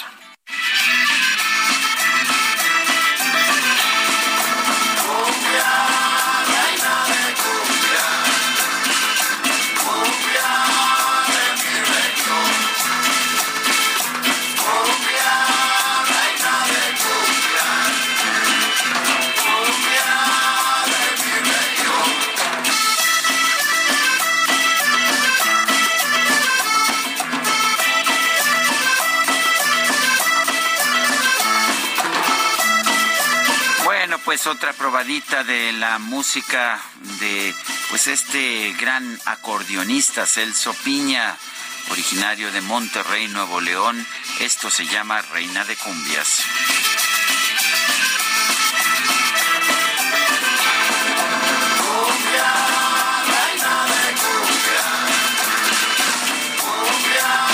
Y tenemos mensajes de nuestro público. Dice Israel Olvera, buenos días Sergio, espero te encuentres de maravilla. Como te lo he mencionado antes, la crítica hacia este gobierno ya está rayando en lo ridículo. Si no estuvieran comprando infraestructura, tus comentarios serían exactamente sobre el por qué no hay compra de infraestructura. Saludos desde Tuxtla Gutiérrez. Bueno, yo preferiría que se usaran seis mil millones de dólares para invertir en infraestructura necesaria. Esto es, por ejemplo, las redes de transmisión. Eh, La Comisión Federal de Electricidad tiene un monopolio sobre redes de transmisión. Están muy mal las redes de transmisión en nuestro país, pero nadie puede invertir. En cambio, comprar plantas de generación de electricidad que no añaden ni un vatio a la generación de electricidad, me parece que es un desperdicio de recursos, pero no soy el único que lo dice. Todos los especialistas así lo señalan. Dice otra persona, buenos días, estimado Sergio Sin Lupita. Hoy, como todos los días, disfrutando de su compañía. Tú nunca estarás solo, siempre te acompañamos. Cecilia y Rogelio de Jardín Balbuena. Pues un fuerte abrazo a todos nuestros amigos que nos escuchan allá en la Jardín Balbuena. Dice otra persona, señor Sarmiento, muchas gracias por darnos las noticias jueves, viernes santos y siempre, gracias a Dios, que no va a haber mañanera, no, no hay mañanera ni hoy ni mañana, se reanudan el próximo lunes. Son las nueve de la mañana con treinta y cuatro minutos. Vamos al circuito exterior mexiquense. Israel Lorenz- Lorenzana nos tiene información. Adelante, Israel. Sergio, muchísimas gracias. Pues lamentablemente cuatro personas han perdido la vida, esto tras volcar una camioneta a estaquitas en las que viajaban. Esto sobre el circuito exterior mexiquense, es perímetro todavía de Catepec en el Estado de México, es el kilómetro 24 más 500 con dirección hacia Ecatepec. Las primeras versiones señalan eh, A ver, parece que, que perdimos ahí a Israel Lorenzana, cuatro personas muertas allá en un accidente en el circuito exterior mexiquense. Ya estamos tratando de recuperar, eh, de recuperar precisamente esta, esta llamada y vamos a ver si la podemos recuperar. Eh, por otra, ya está listo. Israel Lorenzana, adelante, te perdimos durante un momento. Sergio, muchísimas gracias. Bueno, pues hablábamos de este accidente fatal aquí en el circuito exterior mexiquense. Mucha carga vehicular prácticamente desde la caseta con dirección a Ecatepec. Tenemos elementos policíacos quienes están llevando a cabo los cortes viales. Aún así hay que pedirles a nuestros amigos que manejen con mucho cuidado esto desde la zona del circuito exterior mexiquense hacia las inmediaciones de la carretera Texcoco Lechería. Este vehículo todavía está volcado en los carriles laterales, han llegado los servicios de emergencia y por supuesto están en espera del levantamiento de las cuatro personas que han perdido la vida, que van a ser trasladadas al Ministerio Público para iniciar la carpeta de investigaciones. Sergio, la información que te tengo. Muy bien, gracias Israel Lorenzana. Hasta luego. Y vamos con Mónica Reyes que nos tiene información. Adelante, Mónica. Gracias, Sergio Lupita, amigos del Heraldo Radio, qué gusto saludarlos. Aprovecha en The Home Depot y recibe una mensualidad de regalo al comprar a 15 meses sin intereses con tu tarjeta de crédito Citibanamex o al comprar a 18 meses sin intereses con tu tarjeta de crédito The Home Depot Citibanamex. Vigencia del 30 de marzo al 9 de abril del 2023. Condiciones en citibanamex.com diagonal promociones. CAT promedio 80.6% sin IVA calculado el 22 de noviembre del 2022 y vigente el 22 de mayo del 2023. Regreso con ustedes. Bonita mañana. Gracias. Gracias a ti, Mónica Reyes. Y de acuerdo con el reporte MX, la guerra en números de T-Research MX, durante el sexenio del presidente López Obrador, las fiscalías estatales y federales registraron 150.353 homicidios dolosos en nuestro país. Carlos Pena es director general de T-Research International. Carlos Pena, gracias por tomar nuestra llamada. Cuéntanos sobre estas cifras. ¿Son cifras oficiales? ¿De dónde surgen? ¿Qué tal? Buenos días. Así es. Este, son cifras oficiales, eh, son de, tres diferentes fuentes oficiales. La, digamos, la, la histórica es del INEGI, que es la que va presentando cada seis meses los datos. La siguiente fuente, que es la mensual, que es del Secretariado Ejecutivo. Y la diaria, que es la que vamos presentando eh, cada mañana con el, el dato del día anterior, que es la del Gabinete de Seguridad, que es la que le presentan al presidente todos los días y hacen pública su página de internet. Tan solo decirte que, eh, por, por mencionar algo, eh, el día de ayer murieron 73 personas por, por homicidio, nueve de ellas en Guanajuato, eh, ocho en Jalisco, seis en el Estado de México, eh, otras seis en Michoacán, otras seis en Veracruz, tan solo ayer, para llegar al corte de ayer a 150.587 personas fallecidas a causa de homicidio en este sexenio. Eh, eh, digamos, en un promedio, por lo menos en lo que va de, de abril, estamos en eh, seis días de abril, digámoslo así, cinco, porque el día de hoy no cuenta como el homicidio, en cinco días de abril eh, han muerto dos, 234 personas. Eh, ¿es, ¿Es mucho, es poco? ¿Cómo se compara esto con sexenios anteriores? Ah, perfecto. A ver, realmente es casi lo mismo. Te voy a dar algunas cifras. En 2018, que digamos el último año del presidente Peña Nieto, murieron 36.685 personas, 36.600 o 36.700 personas. En 2019 murieron 36.661 personas, es decir, 20 menos. 20 personas menos en un año. En 2020 sube y, y es el récord histórico en- desde que se tiene registro, que es de, 1900, de 1990. Mueren 36.800 personas. En 2021 baja con el tema de la pandemia, 35.700. Y en 2022 todavía no tenemos la cifra final del INEGI, pero con las cifras del secretariado van cerca de 31 mil personas. Baja. Eh, eh, nada más hay que aclarar que normalmente, por lo menos históricamente, desde que empezamos esta medición en 2019, las cifras del secretariado eh, vienen como 23 o 24% abajo de las que termina dando el INEGI. Es un dato muy curioso este. Las cifras diarias son como 16% menos en, en número de fallecidos que las del secretariado. Y las del secretariado es como 20-23% menos que las que termina dando el INEGI. Entonces, en esa lógica, de estos 31 mil que te menciono del 2022, quizás suba quizá a, a lo mejor a unos 33, 34 mil más todavía. Entonces, hab- habrá bajado el 2022. Y lo que va del 2023, 7.300 eh, o 7.400 personas, que es prácticamente el mismo ritmo que el del año pasado. Te- te- contestando tu pregunta, te diría, no, ha- no habría gran cambio con respecto al año pasado, por lo menos en estos primeros meses. Eh, eh, me llama la atención esto porque el presidente dice constantemente que ha habido una disminución en los crímenes, en, en los delitos, particularmente el homicidio doloso, en los años de su gobierno. ¿Es cierto o no es cierto? No, sí es cierto, considerando la forma en que lo compara, porque él dice, no, a mí compárenme con 2018.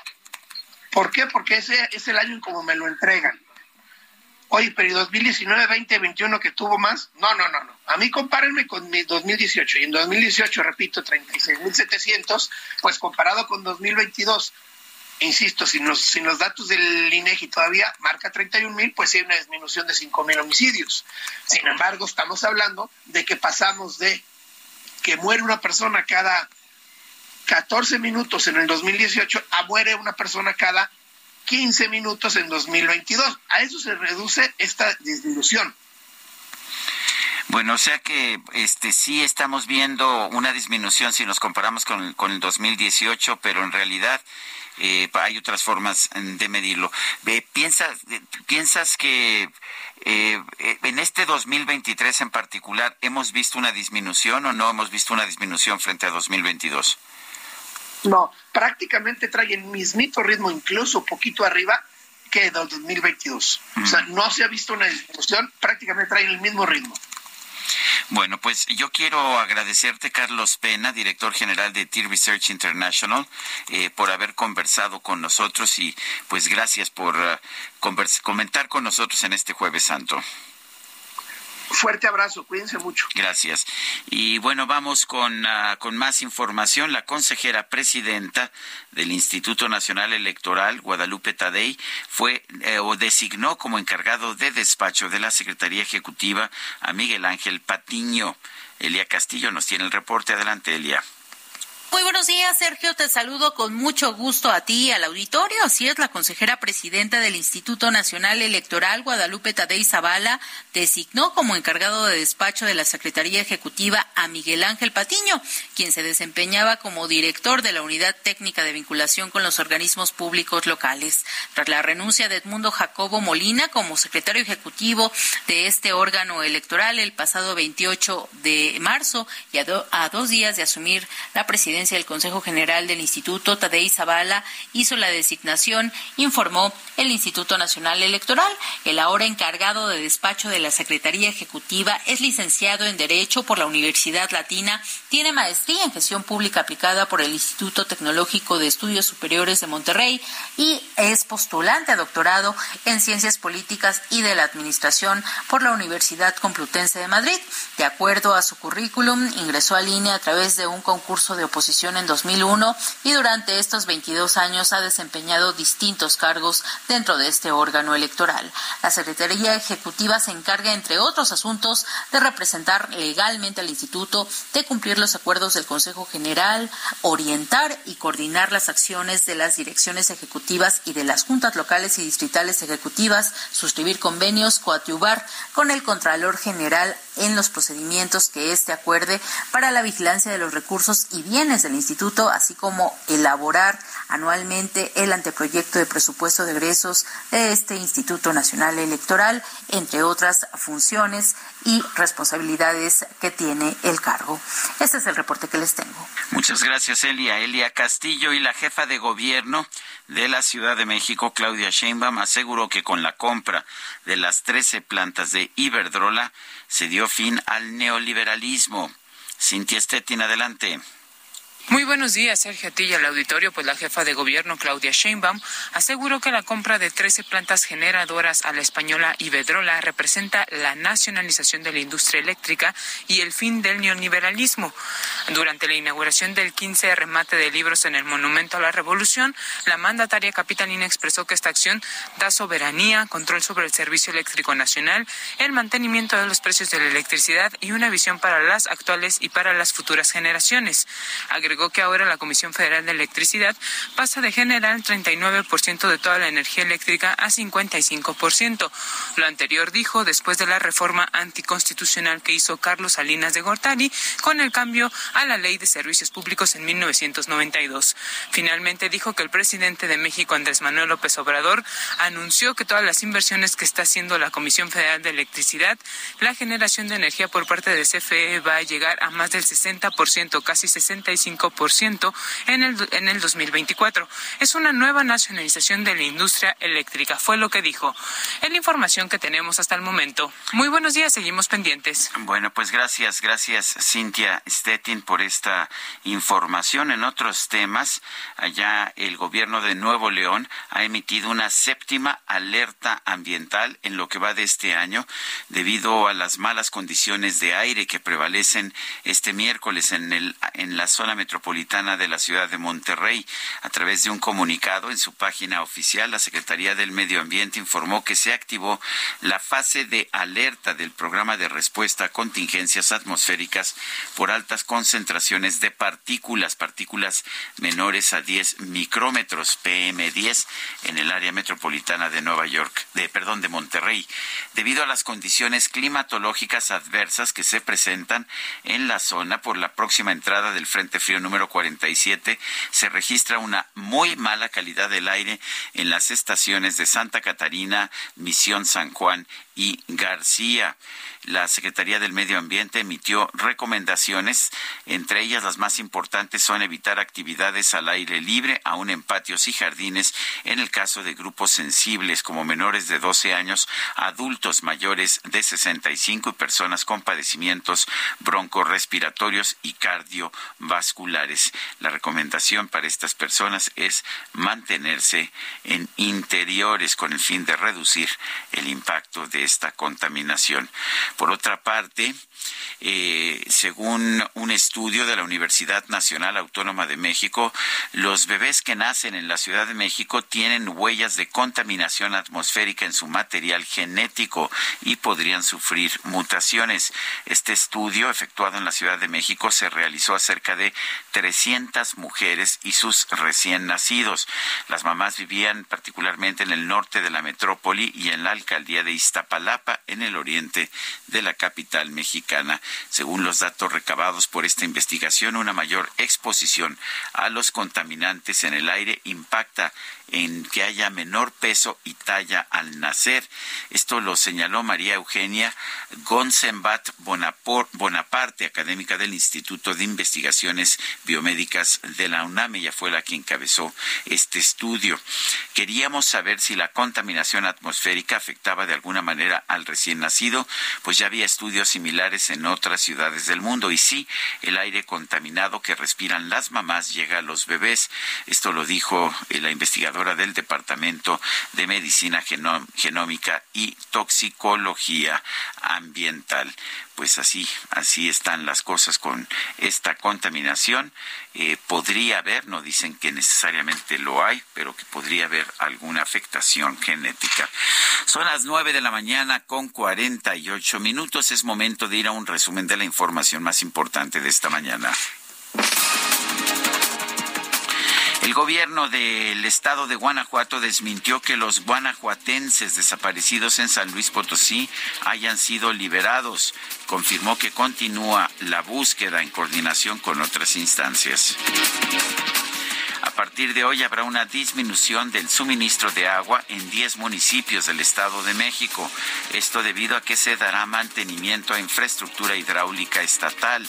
La reducción se ampliará hasta la noche del viernes 7 de abril.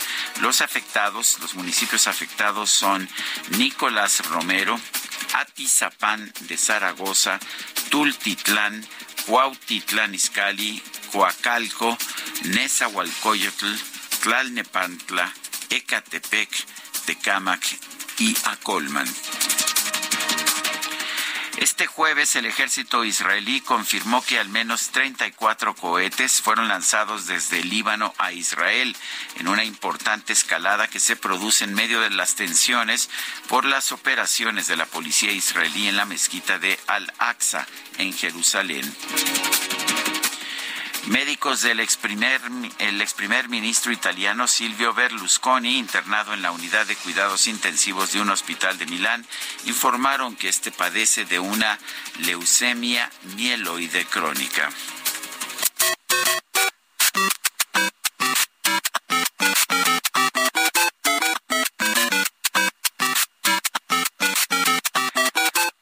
Pues este miércoles se estrenó en salas de cine de nuestro país la película Mario Bros. Esto, esto es Mario Bros. la película, ese es el nombre oficial. En redes sociales se viralizó una imagen que muestra a una familia completa disfrazada de sus personajes, de sus personajes favoritos, acudiendo a ver la tan esperada película animada. En la fotografía se puede ver a un hombre vestido de Mario Bros, a una mujer vestida de Luigi y a otra vestida de Goomba, a una niña pequeña vestida de la princesa Peach y a un bebé vestido de Bowser.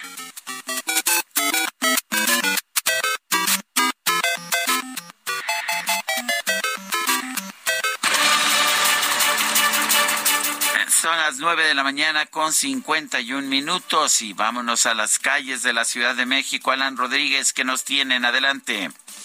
Sergio, amigos, muy buenos días. Continúan los asentamientos en la salida de la autopista México-Cuernavaca a partir de la zona del cruce de Tlalpan y viaducto Tlalpan encontrará ya largas filas de vehículos intentando salir de la capital mexicana sobre la zona sur. En estos momentos se está registrando la salida de 35 vehículos por minuto y el ingreso de 7 unidades a la Ciudad de México en las 11 garitas que están en estos momentos operando con dirección hacia los destinos turísticos de Morelos y del estado de Guerrero. Conduzca con mucha precaución, por favor, verifique el estado de su vehículo por favor no rebase los límites de velocidad para que llegue con bien a su destino. Por lo pronto, Sergio, amigos, es el reporte que tenemos.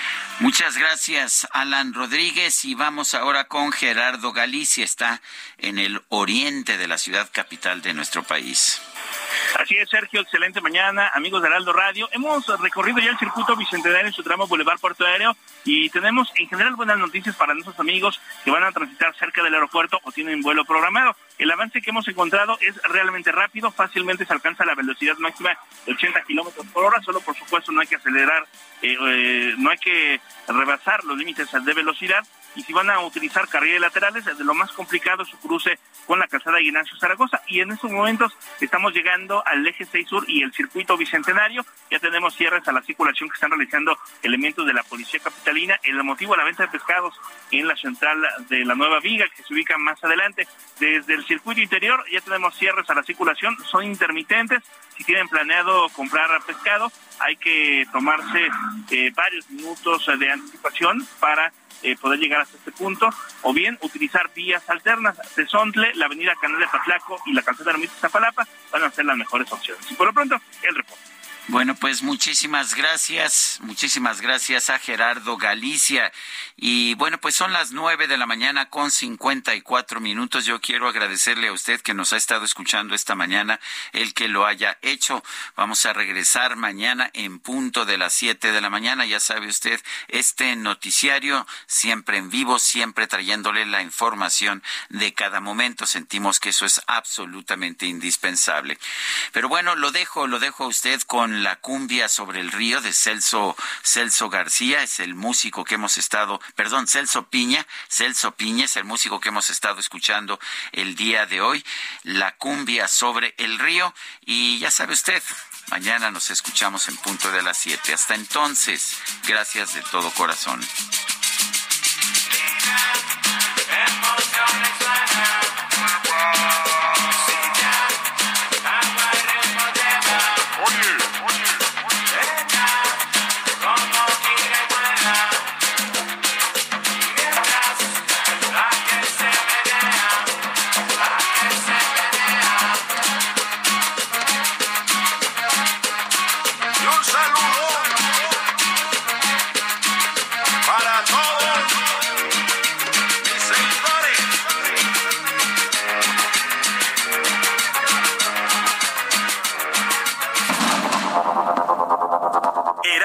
Media Group presentó Sergio Sarmiento y Lupita Juárez.